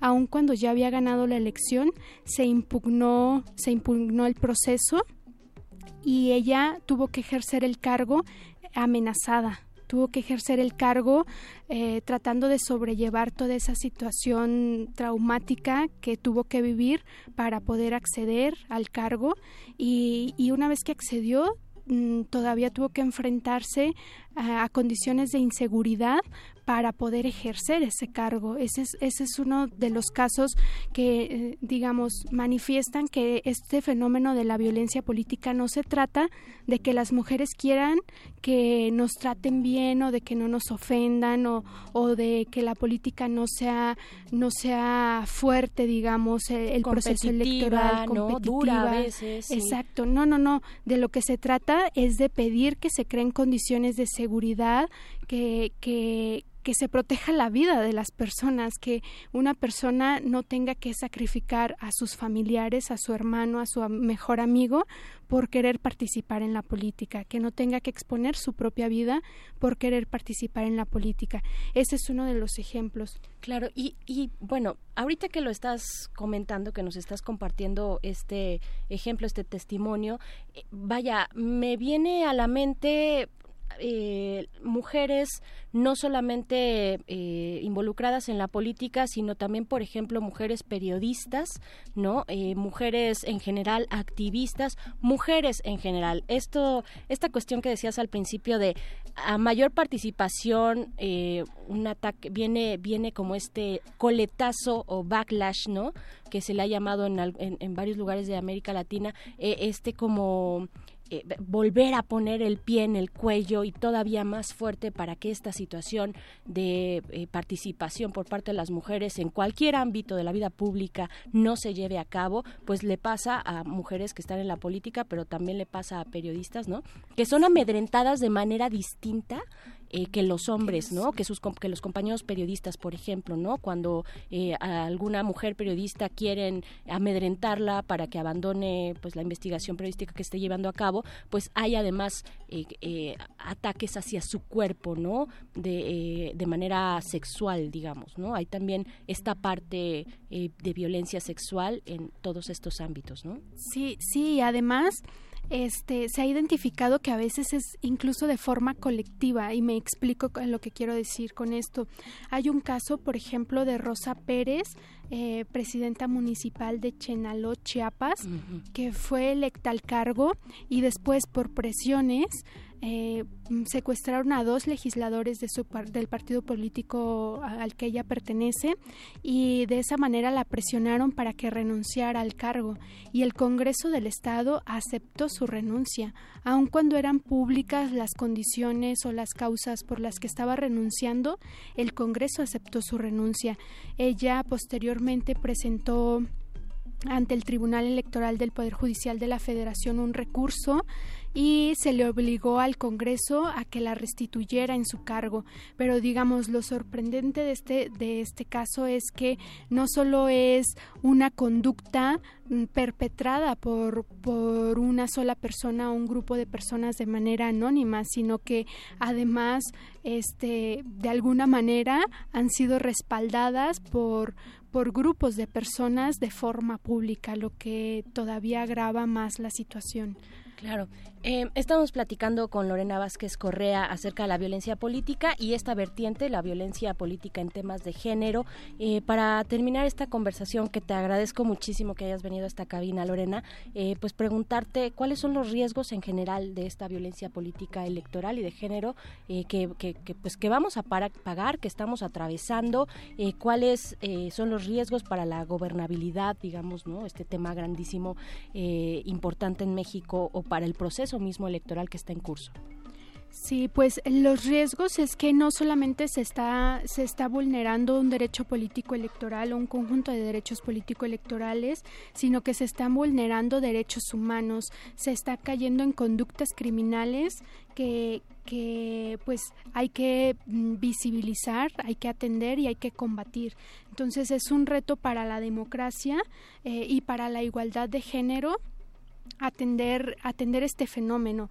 Es un reto crear condiciones tanto para mujeres, pero también para los hombres, para que puedan participar en la política sin el temor a la violencia.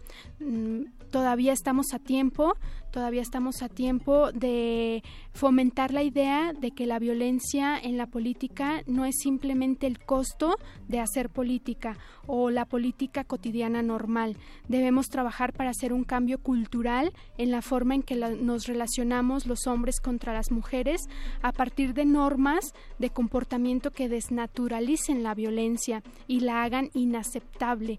Desarrollar protocolos para atender estos fenómenos, para ayudar a las víctimas, pero también para sancionar a los perpetradores. Eh, en este sentido, eh, finalizaría mi participación enfatizando que cuando los hombres y las mujeres participan en la política, deben poder poner enfrente su preparación y sus propuestas políticas, no su dignidad y su vida. Bueno, definitivamente, Lorena. Eh, qué, qué fuerte, qué, qué tema tan complicado. Sí, sí tengo, o sea, también la idea de que en este momento, este, y ya ahora sí para cerrar contigo, pero eh, es un tema tan importante y que debemos dar a conocer por todos los medios posibles. Eh, sí tengo la idea de que en este momento muchos de los alcaldes, en el tema de violencia política en general, muchos de los alcaldes o de los candidatos están a, expensas, ¿no? Están a merced de este crimen organizado o de represalias de otros adversarios políticos tal vez, ¿no? O sea, no no veo como una acción contundente puntual por parte del gobierno y de las autoridades eh, competentes en este tema para, o sea, ya, escuchábamos ahí a, Lorenzo Córdoba, eh, sí declarando, porque es un tema que está encima y que está en la cara y que, y que vaya, están matando personas eh, por, por temas políticos, pero no veo una decisión, vaya, una, una acción definitoria para, pues, proteger la vida de aquellos que están participando en el proceso electoral. ¿Tú lo ves? Mm, no, no es claro, no es claro definitivamente y mucho menos en el nivel local, en el nivel de los ayuntamientos. Hay, eh, es un problema garantizar la seguridad, eh, pues que me parece se está desbordando eh, se, ha adquirido dimensiones impresionantes y no se está atendiendo de la manera en la que debería atenderse. Entonces sí coincidiría en que faltan acciones y políticas que pongan especial énfasis en que lo que se requiere es garantizar la seguridad como una eh, facultad eh, primordial del Estado garantizar la seguridad de los candidatos y de los, eh, las personas electas a los cargos públicos. Podría ser en principio la esencia del Estado, ¿no? Exactamente. Salvaguardar la vida de aquellos que están depositando su confianza en él, ¿no? Digamos. Exacto pues ahí está. Este, Lorena, Lorena Vázquez Correa, eh, muchísimas gracias por esta conversación acá en el Modernísimo. Eh, regresa, regresa pronto para seguir hablando de temas de género, porque entiendo que pues esa es tu línea de investigación. Eh, por favor, regresa pronto y pues muchas gracias. Encantada de regresar, Berenice, y gracias por la invitación. Gracias, gracias a ti, Lorena, y gracias a ustedes que están allá afuera del otro lado de la bocina escuchando estos temas eh, que nos competen a todos y a todas y de los cuales hay que tener información, información puntual, hay que estar eh, pues detrás de la información verificada ahí está pues hay propuestas está verificado 2018 por ejemplo para estar eh, con información sí fresca pero también puntual acerca de este proceso electoral. Se pueden sumar ustedes a nuestras redes sociales arroba r modulada en Twitter y en el caralibro resistencia modulada. Por el momento vamos a hacer una pausa musical de esas que nos gustan mucho aquí en el modernísimo y en resistencia modulada. Esto es De gusto por del sonido Changorama, que hace un rato que no sonaba por acá, pero nos viene como anillo al dedo. Y pues bueno, vamos a escuchar, estamos en el modernísimo, resistencia modulada. Elecciones 2018. Infórmate, haz que tu voto cuente. El modernísimo.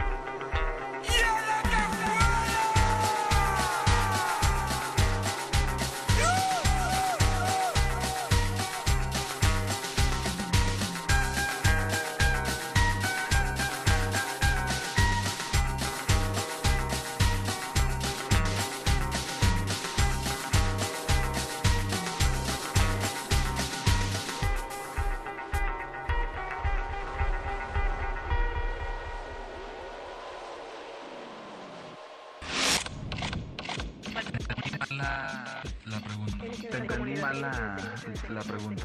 La pregunta.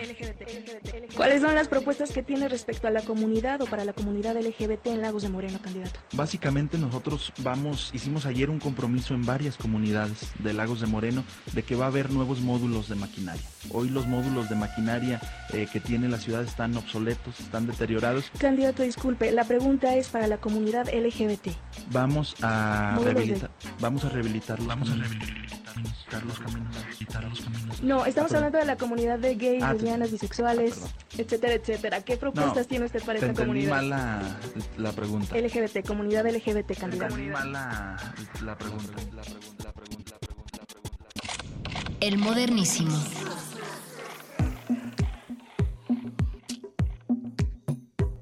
Pues en este proceso electoral hay de todo. Ya estábamos escuchando este audio que se generó en este día o el día de ayer, una entrevista que le hicieron al candidato a alcalde de eh, Lagos de Moreno en Jalisco. Le preguntan pues cuáles son sus propuestas para atender a la comunidad LGBTTI y pues él dice que pues, que propone maquinaria, ¿no? Que propone maquinaria para los caminos y no sé, eh, ahí hubo una confusión. Lo que queda claro es que no tiene idea de qué significa comunidad LGBT. Eh, yo creo que lo estaba pensando como en una comunidad en Lagos de Moreno. Ahora esta comunidad eh, será el epicentro, la capital del imperio gay o algo por el estilo, no lo sabemos. Pero bueno, así están los candidatos, candidatos locales eh, en este proceso electoral. Fíjense que teníamos preparada, o bueno, habíamos acordado hablar con gente de la coalición mexicana LGBTTI más. Eh, pues el día de ayer sacaron un comunicado en el que están exhortando eh, pues a los candidatos y candidatas tanto independientes como de los partidos en esta que participan en esta contienda electoral a que en todos los niveles erradiquen expresiones discriminatorias de repudio, violencia o discursos de odio que menoscaben la dignidad de las poblaciones lésbicas, gays, sexuales en general de esta comunidad LGBTTI, pero no llegaron, no llegaron nuestros amigos a esta entrevista. Eh, de todas maneras los queremos, los queremos mucho, eh, pero pues bueno, queremos también ahí decirles que en el marco del el Día Internacional contra la Homofobia y la Transfobia, que es el día de mañana, jueves 17 de mayo, pues esta coalición mexicana, que es una coalición reciente, que me parece un esfuerzo muy interesante de la comunidad LGBT, pues reunirse a nivel nacional con todas las dificultades y todas las diferencias que los pueden separar, pues aún a pesar de eso unirse y sacar este frente, esta coalición para exigir de manera conjunta pues el respeto a sus derechos y a sus necesidades también la atención a las mismas. Así es que bueno pues no llegaron pero sí queríamos no queríamos dejar de mencionar este comunicado que se desplegó el día de ayer por parte de esta coalición en el que dice pues candidatos, candidatas, queremos que erradiquen de sus plataformas políticas, de sus mítines, de sus discursos eh, pues cualquier tipo de expresión que discrimine a la comunidad a la que ellos, ellas, ellas pertenecen. Así es que bueno, ahí está eh, pues por lo menos la mención, la mención de esto que está ocurriendo en el contexto, en el contexto electoral por el que atraviesa nuestro país. Y pues bueno, hace un momento terminó el segundo debate de las y los candidatos que aspiran a gobernar esta ciudad. Eh, también el próximo domingo a las 8 de la noche tendrá lugar el segundo debate presidencial en Tijuana con un formato nuevo un formato que al parecer, no que al parecer, que es un hecho que no hemos visto aquí en México, un formato que incluye público, público presente, participativo, integrado por 42 ciudadanos de Tijuana, seis de los cuales harán, realizarán preguntas a los candidatos, ya solo los candidatos, pues ya sabemos que Margarita Zavala se baja de la contienda. Las preguntas serán formuladas por esta ciudadanía, por este grupo de ciudadanos de Tijuana y pues bueno, serán entregados a los moderadores dos horas antes de que inicie el debate presidencial, es decir, pues nadie sabe qué tipo de preguntas, lo que sí es bueno que el tema, el tema, la temática para ese domingo es México en el mundo. Y con todos los pormenores y bueno, y con la negociación ya trunca al parecer del Tratado de Libre, de Libre Comercio que no se realizará en este periodo, ya no dan ni siquiera los tiempos, pero bueno, ahí está estas, estos temas importantes. La política exterior mexicana, México ante el mundo en general, será el tema del segundo debate presidencial pues bueno, ahí estaremos platicándolo, comentándolo la próxima semana, miércoles de la próxima semana, los espero aquí en Resistencia Modulada. Eh, pues por el momento yo me voy. Muchas gracias a la producción, al señor Agustín Mulia, a Alba Martínez, al Voice, al Voice eh, Oscar Sánchez en la producción ejecutiva. Yo soy Berenice Camacho y quiero agradecerles sobre todo a ustedes que están del otro lado de la bocina resistiendo resistiendo cada día en este proceso electoral. Falta mucho para que termine todavía un mes y medio, más o menos, sí, un mes y medio. Ha sido un proceso electoral larguísimo de eh, pues pre-campañas, intercampañas y ahora las campañas electorales que pues ya están con todo. Seguiremos hablando de esto el próximo miércoles. Por el momento yo me despido. Muchas gracias. Quédense aquí en Resistor. Ya se acerca Alberto Candiani a esta cabina para hablar de tecnología. Un saludo, muchas gracias y buenas noches. Elecciones 2018. El modernísimo.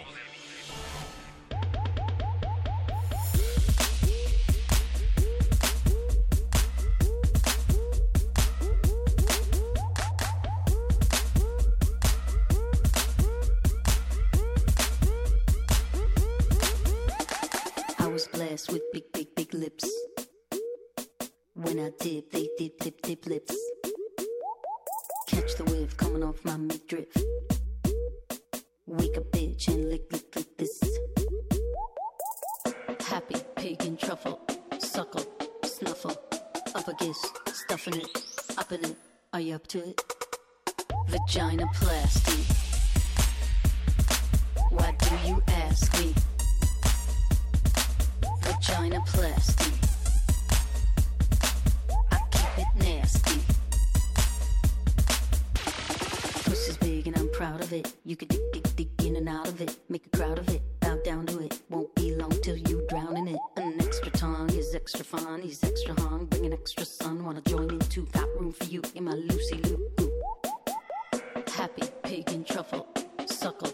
Snuffle.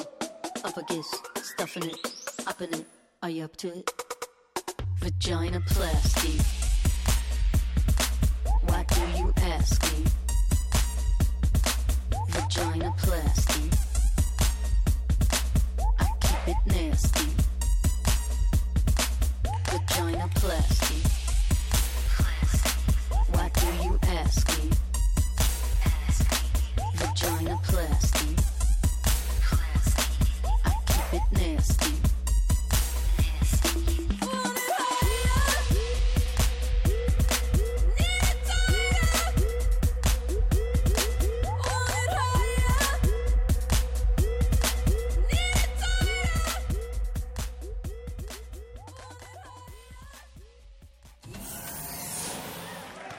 Página del fanzine. Pero mientras el futuro esté desigualmente repartido, buscaremos llegar a él. El modernísimo.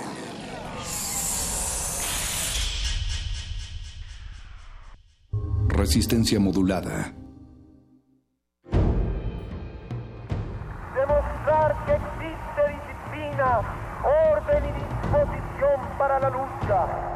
A 50 años del movimiento estudiantil de 1968. Radio UNAM ha abierto para usted un buzón de voz en el cual queremos oírlo. ¿Vivió usted esos tiempos? ¿Tiene una historia que compartir? ¿Sabe algo que merezca ser difundido? Marque al 56 23 32 81 y déjenos su testimonio. M68. Voces contra el olvido. Todos tenemos algo que contar. Radio UNAM. Experiencia sonora.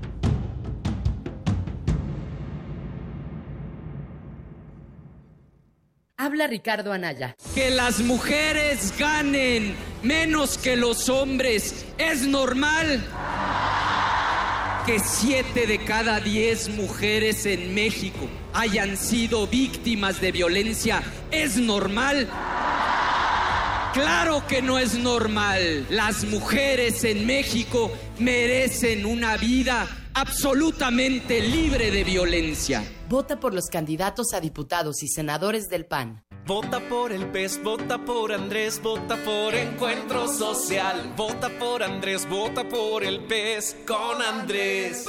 Vota diferente con el PES, PES, PES. Apoyo a la familia con Andrés Manuel. Diferente con el PES, PES, PES. Vota por el Encuentro Social. Vota por el PES, vota por Andrés, vota por Encuentro Social. Vota por Andrés, vota por el PES con Andrés.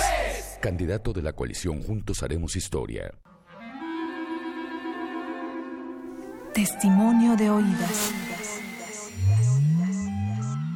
Música nueva en voz de sus creadores. De sus intérpretes.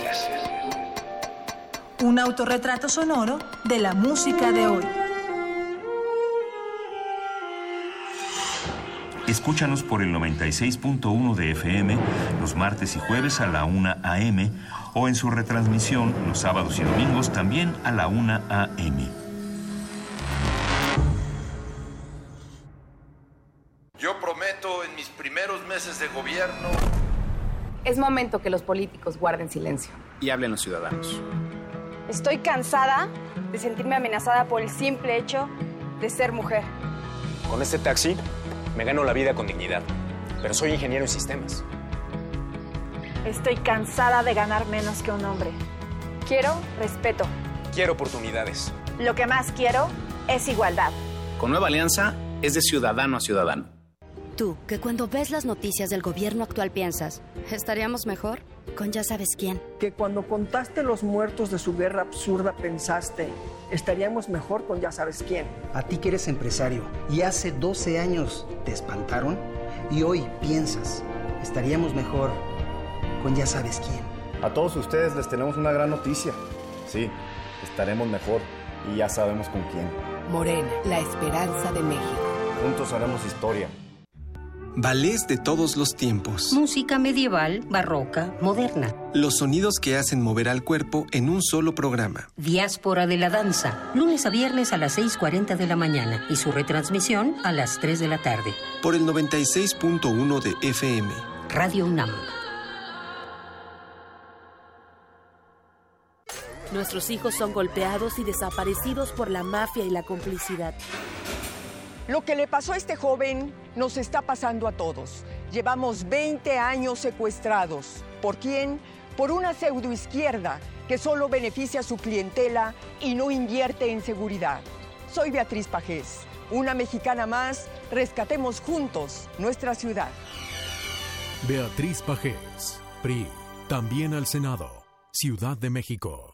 Hola, soy Mariana Boy y voy a presentarte cuatro propuestas del Partido Verde. Dar incentivos a las empresas para que contraten a jóvenes que buscan su primer empleo. Crear bancos de alimentos para dar comida en buen estado a quien más lo necesite. Transformar la basura en electricidad. Se puede y tendremos energía para el transporte y el alumbrado público. Y permiso laboral con goce de sueldo para que los padres participen en la educación de sus hijos. Vota por buenas ideas. Dale tu voto a los candidatos del Partido Verde. Resistencia modulada.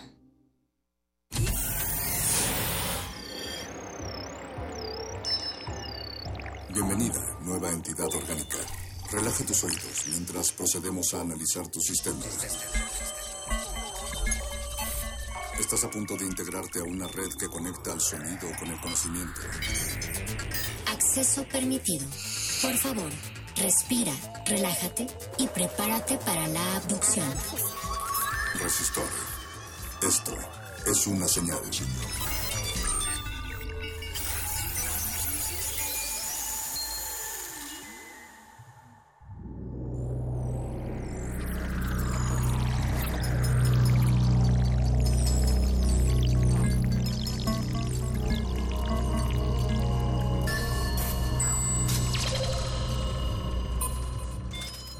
Ingresar código de emisión.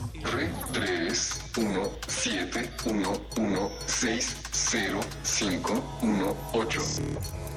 Acceso permitido. Acceso permitido. Inicia secuencia sobre ingeniería. Existe un conjunto de conocimientos científicos, tecnológicos y de innovación, invención, desarrollo y mejora de técnicas y herramientas para atender las necesidades y solucionar problemas de las empresas, de la sociedad y de los individuos. Hablamos de las ingenierías. ¿Quiénes ejercen estas disciplinas? Los ingenieros se apoyan de distintas ramas de la ciencia, como son las matemáticas, la física, la química o la programación, así como otras tecnologías, como por ejemplo para el eficiente manejo de los recursos y de la fuerza de la naturaleza.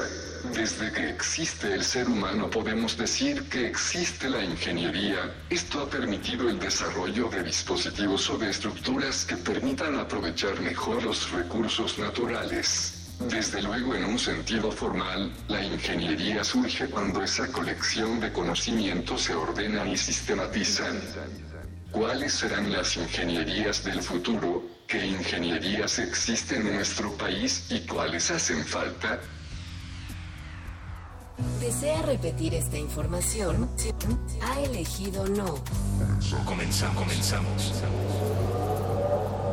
Resistor. Esto es una señal. Resistor.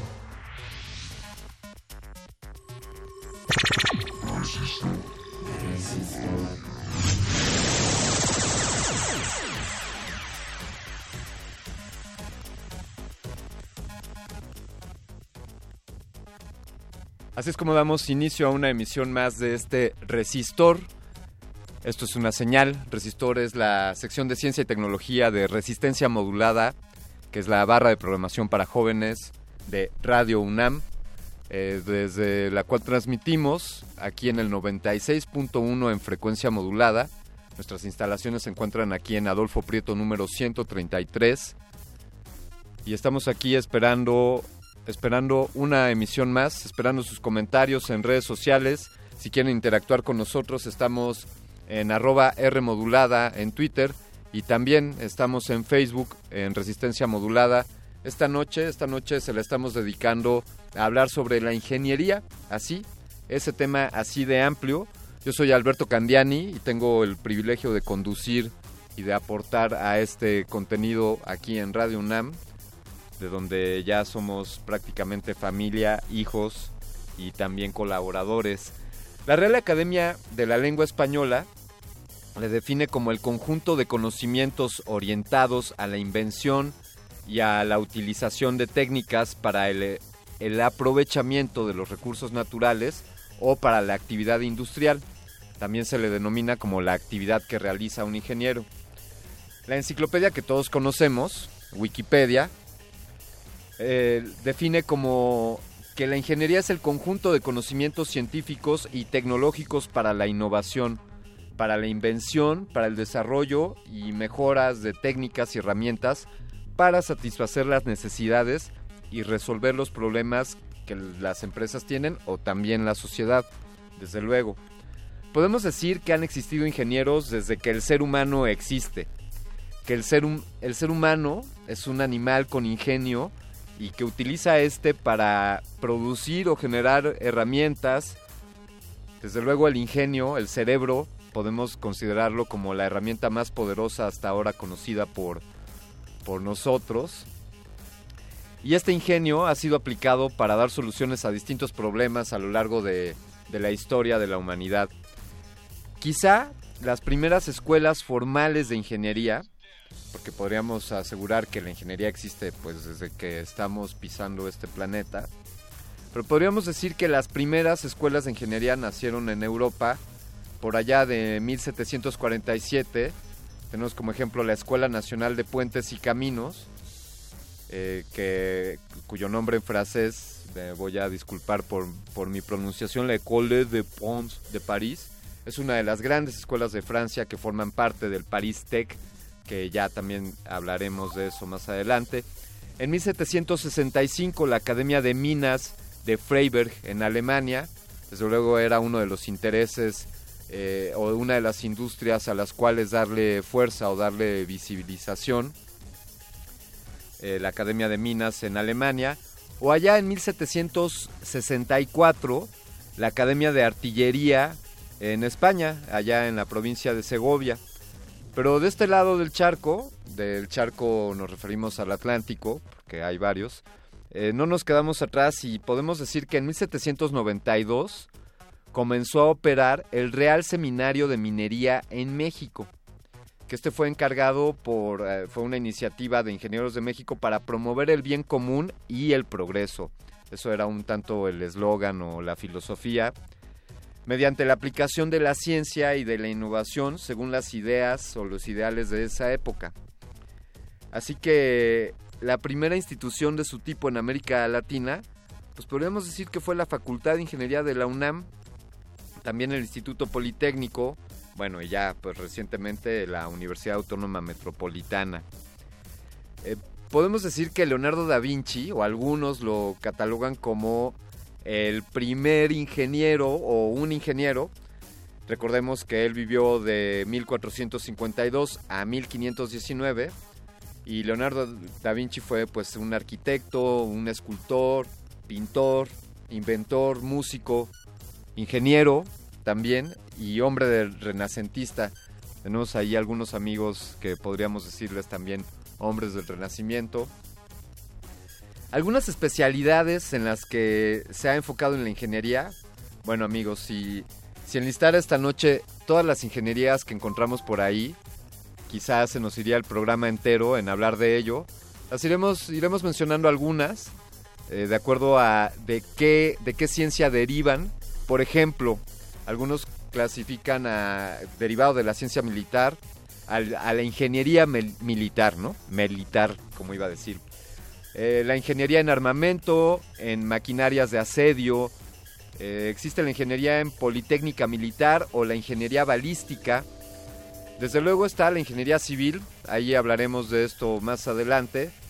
Pero para no clavarnos más durante este bloque, queridos amigos, vamos a escuchar algo de música que esta noche el criterio para elegir las canciones que o los extractos, los fragmentos de canciones que estaremos escuchando, pues ¿cuál creen que fue el, criterio? Pues desde luego fue la ingeniería. Esta noche pues mencionaremos que también para que suene la música se necesitan ingenieros, ingenieros de audio que hagan sonar bien esto, esto de las notas y de los ruidos y de las armonías.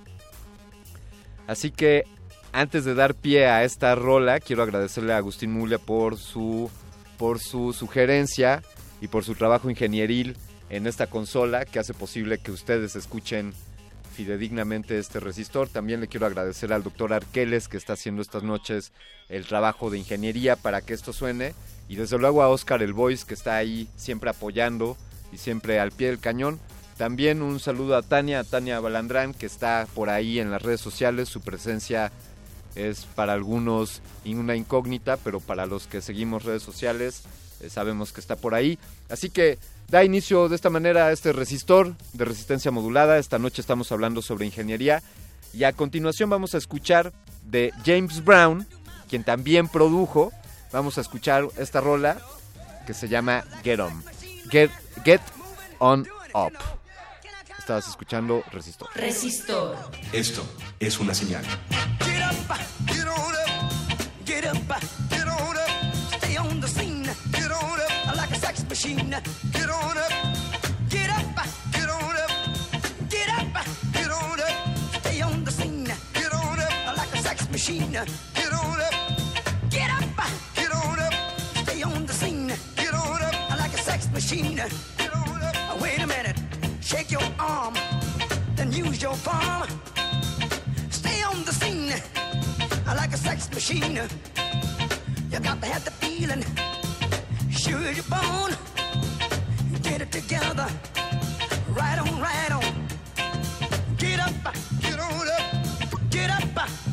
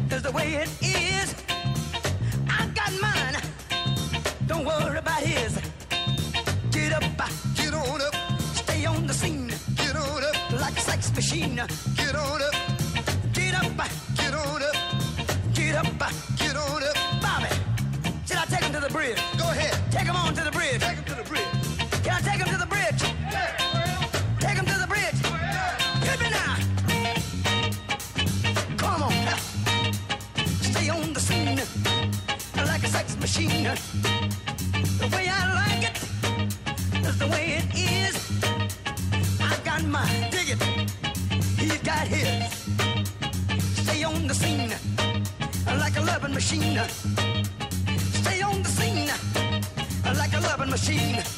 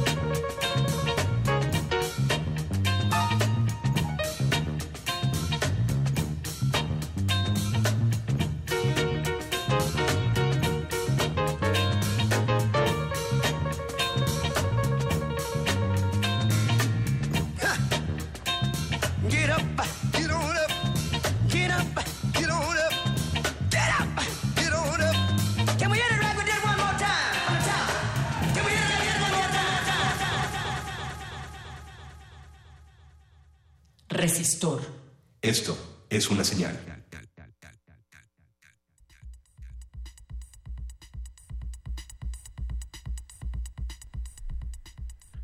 Continuamos transmitiendo desde el 96.1 de FM. Si quieres sintonizarnos en línea, también puedes hacerlo en www.radio.unam.mx. Mencionábamos algunas de las ingenierías que existen, desde luego la ingeniería civil, la ingeniería mecánica, la ingeniería eléctrica, estructural, hidráulica, sanitaria, ambiental, ingeniería del transporte, ingeniería topográfica, ingeniería agrícola, por mencionar algunas, ingeniería oceánica. ¿Conocen ustedes más ingenierías? Compartan con nosotros, escríbanos en arroba Rmodulada en Twitter o Facebook Resistencia Modulada. Estamos aquí en Resistor hablando sobre ingenierías. Y para continuar con este tema, ahondar un tanto en ello y reflexionar sobre la importancia de, esta disciplina, de este conjunto de conocimientos, tenemos, tenemos en la línea a un invitado distinguido, ya que él es conductor de un programa hermano de aquí de Radio UNAM, el programa de Ingeniería en Marcha, que se transmite en amplitud modulada. Así que amigos, sigan en la pista Ingeniería en Marcha. Ingeniería en Marcha tiene, pues existe desde el año 1991. Así que pues ya ellos ya tienen bastante más experiencia que nosotros. Y tenemos en la línea al ingeniero Ernesto, ingeniero Ernesto Mendoza. Ingeniero Mendoza, ¿cómo está? buenas noches. Buenas noches, qué gusto estar eh, platicando ahí con Alberto Candiani. Gracias. Conductor de este exitosísimo programa nocturno. No, pues eh, solo la, sombra del de, el trabajo que han hecho ustedes por ahí en Ingeniería en Marcha. Ingeniero Mendoza, eh, si le, si le voy a, voy a inventar un personaje que es un, un muchacho eh, de estos que les llaman ahora millennials o que quizá está terminando la preparatoria y que está reflexionando en cuanto a qué carrera estudiar. Y si usted quisiera, y, y, yo lo apoyaría en ello, si usted quisiera jalar agua para el molino de las ingenierías y quisiera reclutar a un ingeniero más, ¿qué razones le daría a este muchacho para estudiar una ingeniería? Bueno, primero, en el carácter general, la ingeniería que viene de ingenio y que tiene una sólida formación físico-matemática, yo creo que ahí algunos se desalentarían, pero eso es solamente una herramienta para transformar la naturaleza en beneficio de la humanidad. Suena muy amplio esto, y yo de las ingenierías en la que tengo experiencia es en la ingeniería civil que la ingeniería civil, bueno, pues lo que hemos eh, leído por ahí, que se le llamó así para diferenciarla de lo militar y que se encarga, y ah, como al día de hoy sucede, de construir todo tipo de obras. Yo no me quiero imaginar algún tipo de obra eh, de las que vemos a nuestro alrededor, llámese carreteras, llámese vivienda, presas, aeropuertos, puertos, ferrocarriles, etcétera, etcétera, etcétera, sin la presencia de la ingeniería civil. Entonces, Imagínense que un joven tiene la oportunidad de crear, porque realmente la, la, obra nace desde la idea hasta la materialización de, la misma, pues yo creo que sería una actividad, como lo es, realmente fabulosa. Y eh, eh, me encanta el reflexionar en cuanto a que esto proviene de ingenio. Eh, hablaba un poco al inicio del programa y decía todos en casa deberíamos de tener a un ingeniero o todos o todos quizá deberíamos de estudiar un poco más de ingeniería. Eh, le pregunto así, ingeniero Mendoza, este, diría usted que la formación elemental está eh, muy separada de, del concepto esencial de ingeniería, que quizá nuestros programas académicos deberían de contribuir más para pues formar jóvenes ingenieros o que quizá nos acercáramos a esta posibilidad de poder transformar la naturaleza desde una edad más temprana? Bueno, hay otro tipo de carreras, desde luego las carreras de sociohumanística, las carreras relacionadas con la medicina y demás, todas son muy útiles para la sociedad. Pero, eh, me decía que si yo le quiero vender, entre comillas, la idea a un joven para que estudie ingeniería civil, por ahí creo yo que lo podría jalar, porque eh, realmente el campo de actividades indefinido, es, es muy amplio, es muy, muy grande. Eh, el transformar la naturaleza suena mm, a veces drástico porque también las carreteras y las obras que mencioné hace un ratito atentan en contra de la naturaleza. Sin embargo, últimamente se ha introducido el criterio de sustentabilidad, es decir, tenemos que hacer obras que garanticen que las generaciones que vienen atrás de nosotros puedan utilizar los recursos siempre. Y entonces, pues en ese, en ese punto de vista, ahora el ingeniero se desenvuelve en un marco legal muy estricto y los proyectos no solamente se ven desde el punto de vista técnico, sino también ya el criterio económico, social y ambiental eh, prevalece en ellos. Desde luego que sí la ingeniería civil en esos, eh, en esos aspectos de economía, por ejemplo, pues eh, debiera estar presente en prácticamente todas las profesiones. Y económico no quiere decir barato, ¿eh? Barato, barato, dicen por ahí el, dicho, cuesta caro. No, claro. Es decir, económico es que una obra no solamente se piense en lo que cuesta construirla ahorita, sino en todo el costo de mantenimiento futuro que va a tener e inclusive hasta su desmantelamiento. Todo el ciclo de un proyecto eh, es materia de estudio de la ingeniería civil. ¿Y cuánto, em, digamos, de qué ¿De qué herramientas principalmente se, se vale la ingeniería civil? Pues bueno, mire, eh, se habla de tres recursos básicos, hablando, la, la ingeniería civil, ahorita oí la introducción del programa, pues es también muy vasta, tiene muchos campos de actividad, desde la mecánica de suelos, por ejemplo, la geotecnia, la hidráulica, las estructuras y todo. Ya hablando de la parte de la construcción, son tres los recursos que utiliza el, el- ingeniero, son los materiales, la mano de obra, o la obra de mano, y la maquinaria. Y ahí entramos a un campo también muy interesante. El ingeniero civil tiene que estar atento a las innovaciones tecnológicas que se están presentando. Hace poco escuchaba yo, lo, lo decíamos en- precisamente en Ingeniería en Marcha, que la, la innovación tecnológica se ha manifestado en muy poca escala en lo que es la ingeniería civil, particularmente en el campo de la construcción, pero se está recuperando en ese, en ese sentido y, por ejemplo, ahora en los nuevos materiales que se utilizan, nuevos materiales de construcción, ya hay nuevos materiales que sustituyen al acero, fíjese, el acero de, para hacer construcciones, para fabricar máquinas, ¿Qué puede ser? ya son sustituidos por materiales sintéticos, por decirlo de alguna manera general. Es, es- es, eh, digamos, ingeniería en materiales, diseño de nuevos materiales que, que mejoran las virtudes de, de un material como el acero. Eh, supongo en su dureza, en su resistencia, en su durabilidad, quizá. Exacto, así es, y en el Sí. comportamiento de ese material, lo que se llama la nanotecnología, Sí. es un eh, avance tecnológico, se, están, se está hablando ya de materiales inteligentes, que a veces se abusa de este término, pero por ejemplo hay concretos que ya experimentalmente se pueden reparar por sí mismos, es decir, el concreto se agrieta y entonces tiene ciertas sustancias dentro de él Sí. que permiten que se autorrepare, imagínense eso antes sonaba ciencia ficción, pues ahora ya es una realidad, pavimentos inteligentes, en fin, ya se habla de muchos materiales con ese adjetivo de material inteligente, no es ya una utopía ni es algo que suene a fantasía, sino es una realidad. Eso nada más por hablar de los materiales de construcción. En cuanto a procedimientos constructivos, las impresoras 3D que hacen impresiones ya de casas o impres- impresiones de puentes, pues es también una realidad. La maquinaria robotizada que se operan solas, por mencionar solamente algunos de los ejemplos que pudiéramos narrar al, al auditorio, a su auditorio, de que la ingeniería está de la mano a la innovación tecnológica, va de la mano con ella. Eh, sin duda fa- fascinante el hablar de la ingeniería en general y, y en concreto de la civil. Yo, yo he tenido siempre la idea de que existen carreras o profesiones, no que unas sean más importantes que las otras, pues desde luego todas las disciplinas eh, aportan al, beneficio y al desarrollo de la humanidad, pero siempre me, he- puesto atención en las carreras de las cuales su ejercer hay vidas que dependen de ello.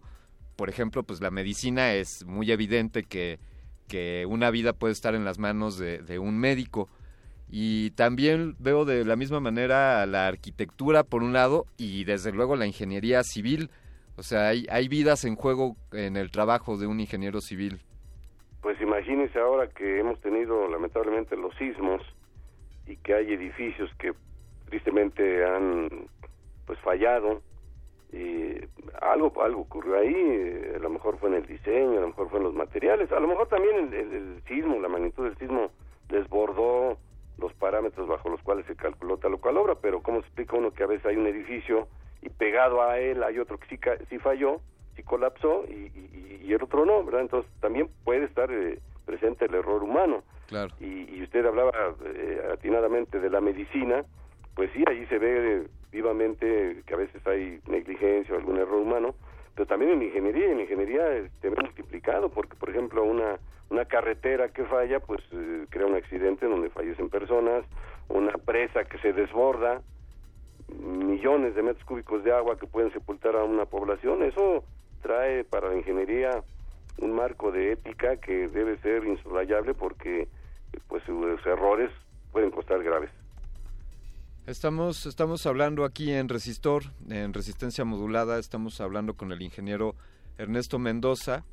Él es eh, ingeniero civil, eh, titular de la División de Ingeniería Civil de la Facultad de Ingeniería y también es usted jefe del Departamento de Sistemas, Planeación y Transporte de esta división, ingeniero Mendoza. Así es, este ese cargo lo tengo de pues ha sido de los últimos cargos que tengo ahí y, y créame que es eh, de esos tres elementos que usted mencionó, el que más me entusiasma es el transporte, que es otro punto también que tiene que ver con la ingeniería civil, porque todo se transporta, se transportan mercancías, se transporta el agua, la electricidad se transporta, se transportan personas, por supuesto, y eso hay que hacerlo con economía y con seguridad, y con logística, que es un término que también en los últimos tiempos ha cobrado mucha importancia. La logística quiere decir hacer el menor esfuerzo para que se cumpla un objetivo. Ha usted mencionado en, las última, en, en los últimos 15 segundos por lo menos tres temas de los cuales nos gustaría hablar aquí en Resistor y nos gustaría volverle a invitar para ello, ingeniero Mendoza. Con todo gusto, es un placer realmente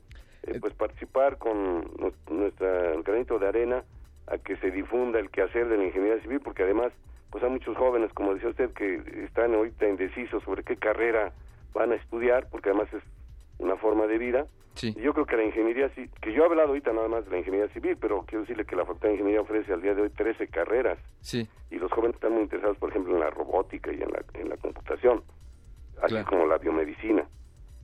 ahí está. Yo me andaba preguntando si existía una ingeniería que tuviera que ver con, con la medicina. La biomédica se llama ingeniería de ciencias biomédicas, ¿sí? Claro. Hay una, una simbiosis ahí de la ingeniería con la medicina. Ingeniero Con Mendoza, todo gusto y es un, será un placer, por supuesto, la vez que Al- vengan a bien invitarme, yo les agradezco mucho esta oportunidad y estoy a sus órdenes. le agradezco mucho. Por favor, para comparta con nuestra audiencia, ingeniero Mendoza, eh, lo- las coordenadas de Ingeniería en Marcha, eh, qué días... Ingeniería en marcha pasa todos los martes de 12 a 13 horas en el 860 de AM. Como decía usted al principio, desde 1991 en que arrancó el programa un distinguido profesor de la Facultad de Ingeniería, el ingeniero Marco Aurelio Torres H, y después en 1999 me le heredó a mí, y bueno, pues ahí nos hemos mantenido con el favor de la audiencia, por supuesto. Pues que vengan, que vengan muchos años más, querido ingeniero, y, y por aquí nos estaremos escuchando. Un placer, un placer participar aquí en Resistor. Gracias, gracias. Hasta pronto. Hasta pronto. Bueno, pues estamos así, hablando sobre ingeniería. eh, decía por ahí un meme, deja tú lo guapo, es ingeniero. Y, y- y no, es, no es para menos. Ingeniería eh, agrícola, pesquera, de montes, agroforestal, técnica forestal, ingeniería agroecosistemas, eh, en agroecosistemas, ingeniería de alimentos, ingeniería agropecuaria, ingeniería eléctrica, en minas. Es una lista de... Vamos a escuchar del ingeniero de audio que produjo esta rola, Steve Albini, de la banda Nirvana. Esta rola se llama Heart Shaped Box, del álbum Útero de 1993.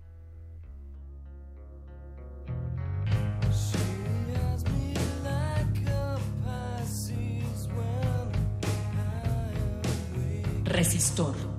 Esto es una señal.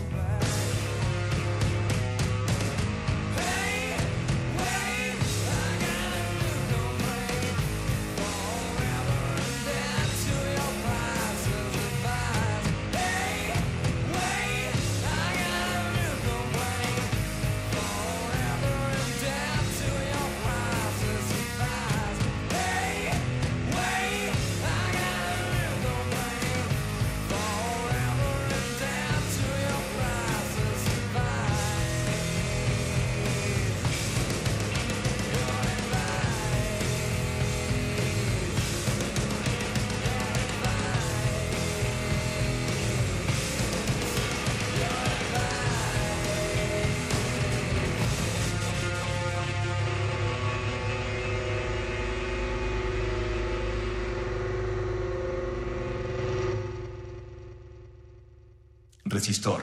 Esto es una señal.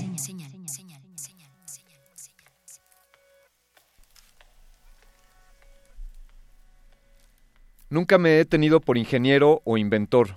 Solamente me considero un promotor y agitador de ideas. Esto lo dijo Enzo Ferrari, ingeniero fundador de la marca Ferrari. La ciencia puede divertirnos y fascinarnos, pero es la, es la ingeniería la que cambia el mundo. Esto lo dijo Isaac Asimov. Ahí nomás. Y para no dejar atrás, de, exportado desde este, desde este maravilloso país que está a punto de vivir una revolución, el ingeniero es una persona que hace con un peso lo que otra persona hace con dos. Sí, sí, adivinaron, Carlos Slim, el ingeniero más rico de, de México, dijo esta frase. Estamos, estamos aquí en el 96.1 de frecuencia modulada, estamos hablando sobre ingeniería y para continuar con esta charla hemos establecido un enlace telefónico, una conexión eh, telepática también con un querido maestro, amigo, colaborador, ya prácticamente colaborador honorario de este, de este resistor, el ingeniero Luis Miguel Martínez. Muy buenas noches, Luis Miguel, ¿cómo te encuentras? Hola Alberto, ¿cómo estás? Buenas noches. Bien, bien, pues aquí ya sabes, este, de ociosos hablando sobre, sobre ingeniería y sobre cómo se mastica eso y para qué sirve y pues, pues yo, yo me imagino ingeniería y pienso en la definición y me encuentro tu foto por ahí en esa, en esa imagen que tengo de ingeniería. Eh, Hombre, muchas gracias. Fíjate que te comento rapidísimo, estoy en Guadalajara en una cosa que se llama Festival Papirolas, que le estoy dando cursos de ingeniería a chavos de 10 a 12 años. ¿Por qué? Porque ahí está el futuro y si no empezamos a pensar en eso hoy en día, sí. pues ¿quién va a ser la ingeniería del futuro? Totalmente. Entonces, este, oía la entrevista anterior con Ernesto Mendoza. Sí. Y pues muy atinado el, el, oye, ¿y cómo convences a alguien de que estudie ingeniería? Y fíjate que cada vez nos cuesta más trabajo convencerlos. ¿Por qué? Porque pues tú ves un periódico y lo primero que te brinca es eh, cifras de millones de pesos, o sea, no ves grandes obras de ingeniería en, en, la página principal de los periódicos ni en los noticieros. Nos falta un chorro de inspiración. Entonces, por eso, un, un saludo a todas las estaciones como Radio UNAM y todas las estaciones de radio comunitaria que lo que hacen es dejar el gusanito en los chavos de que ah, algo pasa que se puede hacer esto. ¿sí? Entonces, pues bueno, ese es uno de los aportes. Pienso como en, eh, cuando a alguien le preguntan, oye, ¿y te gusta esto? No, no me gusta, pero ya lo probaste. No, nunca lo he probado. Y entonces así pienso de la ingeniería, ¿no? Es como, quítate esos miedos o aquel prejuicio, no te asustes con las matemáticas, todo va a estar bien y, y serás muy feliz siendo ingeniero. Claro, porque aparte eh, lo que estudiamos en la, en la ingeniería, pues hay cosas que tienen mal marketing. Por ejemplo, los números complejos, ¿a quién se le, se le antoja estudiarlos, no? Claro. O cosas como eh, eh, integrales triples o cosas que suenan muy complejas, que en realidad en la, la práctica de la ingeniería es mucho más sencilla que eso. ¿Por qué? Porque lo que hacemos es utilizar el ingenio. Claro, me, me, me gusta este planteamiento que haces en cuanto a darle este reconocimiento a los medios que, que siembran esa semillita o que sí están, ¿cómo decirlo? Que no nos vamos con la finta de, de no hablar de esto porque no sea eh, comercialmente amigable, ¿no? Es decir, dirías, podríamos decir que la cultura mediática nos orilla a no acercarnos a la ingeniería, como que es de esas cosas que, que no está tan in o que no les damos este, este valor? Pues mira, para prueba de eso, un ejemplo. En el estado de California, hace un par de años, hacen un estudio donde le preguntan a los chavos de prepa que, qué quieren ser de grandes. Sí. La respuesta más, más eh, contestada fue famoso. Ah, wow. Así. Sí. Ya, famoso. Sí. No importa cómo, pero ¿por qué? Porque tienes personajes como Paris Hilton, que pues era heredera y, y no hacía nada, Claro. o Kim Kardashian, que le acomodaba el closet a Paris Hilton y es muy famosa, o cantantes, que digo, para nada demerita la, la, la, la profesión de cantante, pero pues ponte a ver la historia de Justin Bieber y pues sí, se volvió famoso, ¿no? A- ¿Cómo? Pues a través de un de fama, ¿no? De un marketing de lo más simple del mundo, ¿no? Pero pues hay grandes ingenieros que se han vuelto famosos, ¿no? Tal vez hoy en día de los personajes más famosos de la ingeniería, pues es Tesla, Claro. Nicol- Ni- Nikolai Tesla. Y hablando de Tesla, pues tienes que hablar de el propio Elon Musk. Eh, que por ahí leía que parece que es alguien que leía por lo menos un libro al día o, o Pues algo sí, así. es- está medio dañado, diríamos, pero, pero como ingeniero es muy famoso y muy reconocido porque pues lo, lo que hizo para PayPal pues es muy relevante, ¿no? Sí, y, Y, y todo lo que se le ocurre con la lana que tiene para armar cohetes y coches y lo que quiera, pues eso lo hace un gran ingeniero, ¿no?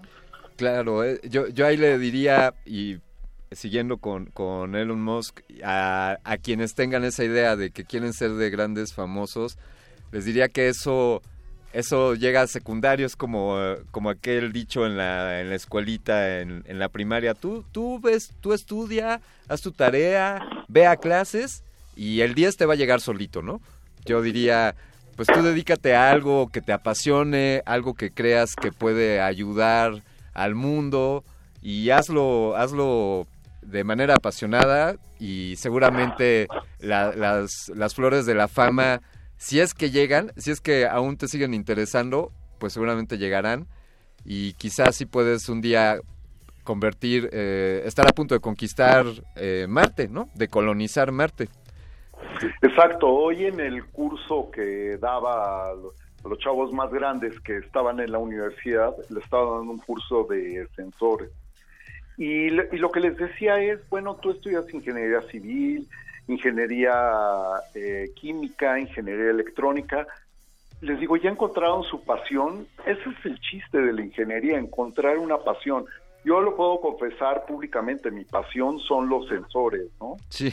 y lo he estudiado toda mi vida y no me aburro de leer y de estudiarlo y por eso me gusta enseñar sobre los sensores porque pues ya es mucho conocimiento guardado pero hay quien su pasión es hacer código programar como loco hay quien su pasión es construir edificios hay quien su pasión, tengo un amigo también de la universidad, que su pasión es construir un corazón artificial, ¿sí? Todos tenemos una pasión, el chiste es encontrarla. Y desde la ingeniería es el mejor lugar para poder desarrollar tu pasión, porque dependes de tus manos y de lo que hay entre las orejas y los ojos. de, de la materia gris. Alguna vez aquí en Resistor dedicamos una emisión a, a los sensores, a sensorabilidad, creo que le pusimos, y algo decíamos que era como la manera en la que las máquinas o la inteligencia artificial percibe el mundo. Qué, qué fascinante que esta sea tu, tu pasión, Luis Miguel. Oye, hablando de, pues, hacia el futuro, eh, ¿cuáles serán las pasiones? Que, que eso es algo, pues ya no, no, no lo platico ahora, pero pues a mí me sucedió algo similar con esto de las pasiones, pero en su momento no existía la carrera de lo que a mí me apasionaba en ese momento. ¿Cuáles serán las carreras o cuáles serán las ingenierías que quizá aún no existen, pero que podrían ser eh, el resultado de la pasión de los futuros ingenieros? Pues mira, ahí te tengo que contradecir un poco, eh, porque la ingeniería no necesariamente nace de una pasión, para eso tenemos el arte, ¿sí? es la parte del arte de la ingeniería. La ingeniería nace de una necesidad, ¿sí? la ciencia nace de, del saber, la ingeniería nace del- de la necesidad, ¿sí? por eso todos somos algo de ingenieros, ¿no? Sí. Cuando estamos ajustando la temperatura del agua en la mañana, estamos haciendo un ejercicio de control, ¿sí? De un control casi automático. Claro. porque pues, todos estamos dormidos, ¿no? Pero, ¿qué es lo que viene? Eh, ya, lo, ya lo decía Ernesto, la ingeniería biomédica, eh, en, en términos de la producción de órganos a partir de materiales eh, en bruto. Ajá. Ya, hay, ya hay ejercicios de haber producido orejas crecidas a partir de células de ratón. Sí. Y pues fantástico, o sea, reproducir la creación del cuerpo humano, ¿no? El, porque pues, estábamos como en el re- resolvemos problemas, corazones artificiales, miembros artificiales, marcha artificial, pero el ya crear el, el órgano es muy complicado. Entonces, esa parte no tiene nombre, lo ponemos en la biomédica.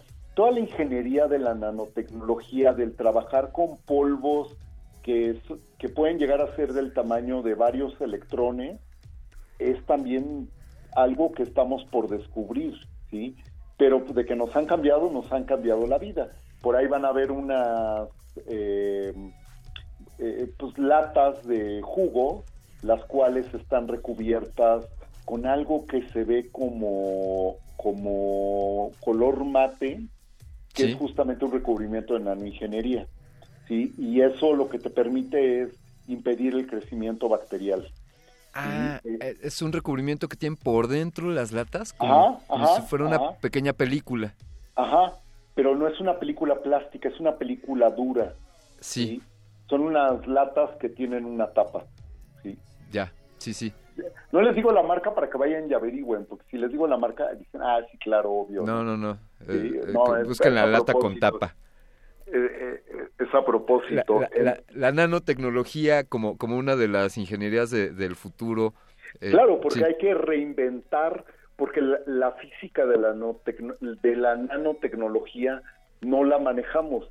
Te manejamos la física eh, del espacio, la física de moléculas, la física cuántica, pero la física de la nanotecnología no la acabamos de manejar por completo. ¿Sí? Porque estamos hablando de que hay que desarrollar modelos a nivel de partícula que sean para cuestiones útiles. ¿sí? Luego, lo que tiene que ver con otros tipos de ingeniería que ya las habías mencionado tú, lo que tiene que ver con los recursos naturales, ¿no? O sea, el ingeniero silvicultor, pues tiene 25 variedades, ¿no? Puede ser el que se dedique a las frutas, a las flores o a los árboles. Fabuloso. El ingeniero de la tierra, el ingeniero que es capaz de predecir el comportamiento de un suelo ante un cultivo u otro. Eso lo están desarrollando en Colombia para los cultivos de café. Sí. Este, los ingenieros de radio, los ingenieros de radio se tienen que reinventar porque el radio del futuro es digital, ya no va a ser tan analógico. Ahí está un llamado para, para los ingenieros de radio que nos estén escuchando, pues se tienen que montar a la ola, a la ola digital. Luis Miguel, Luis Miguel pensando en México y en el futuro, ¿qué, qué ingenierías deberían de surgir en México, deberíamos de impulsar, o qué ingenierías han surgido o han nacido recientemente en nuestro país que estén afrontando los retos del mañana?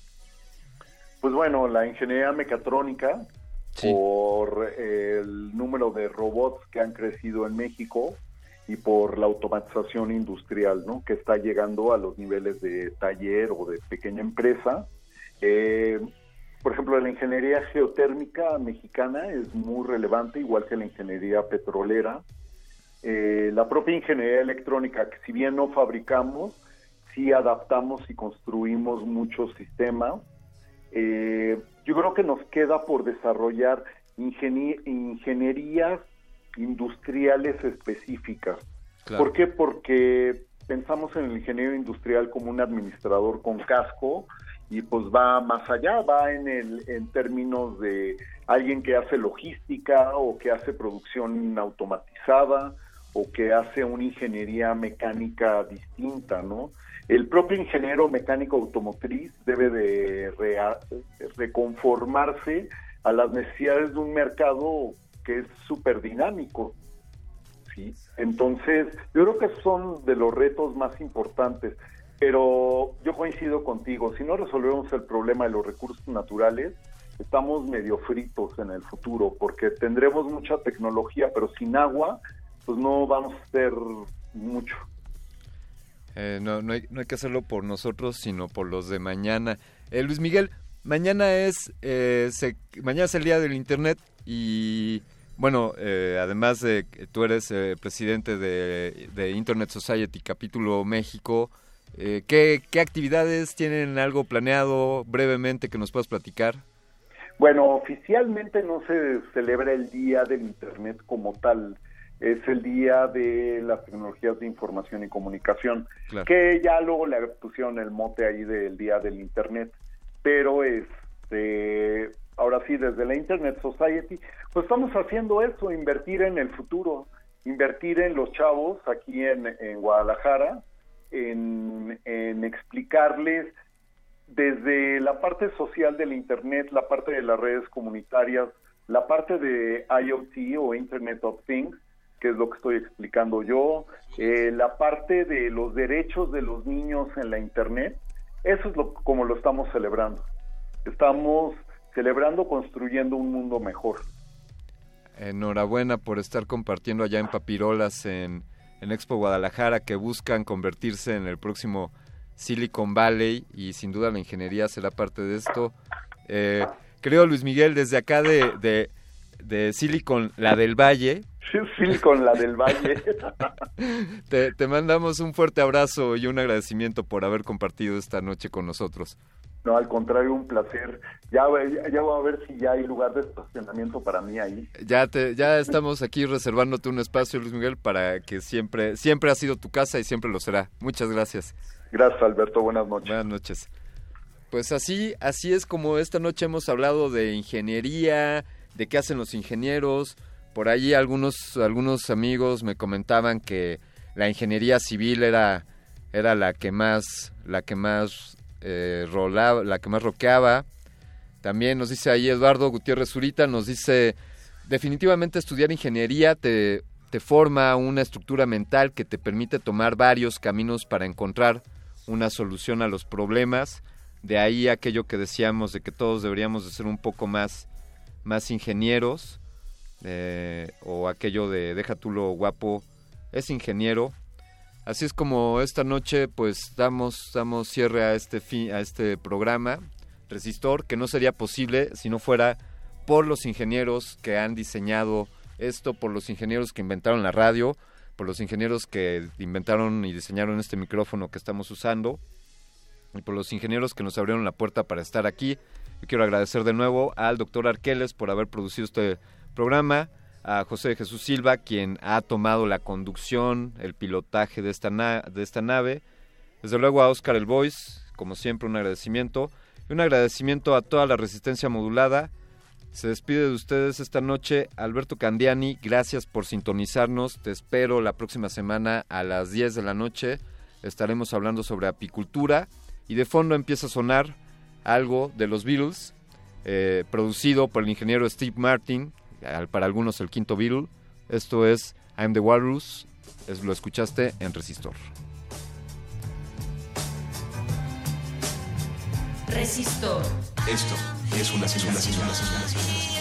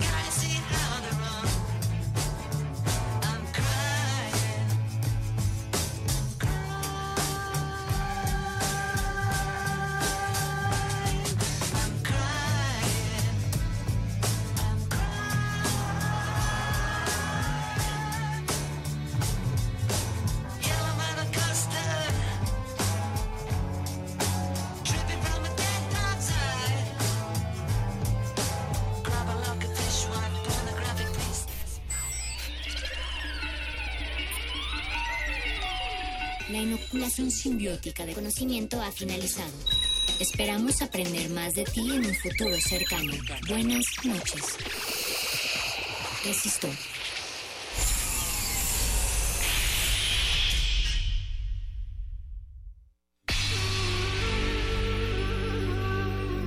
Por siglos nos hemos hecho escuchar. Nacimos como parte de esa inmensa mayoría.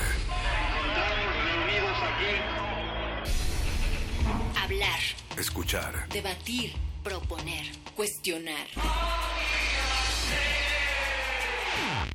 Está en nuestra naturaleza. instrumentos de conciencia de nuestro Usamos el sonido porque atraviesa obstáculos. Muros, fronteras. Nosotros somos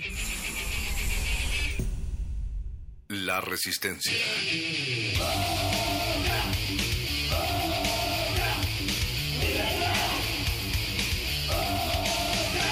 Resistencia modulada.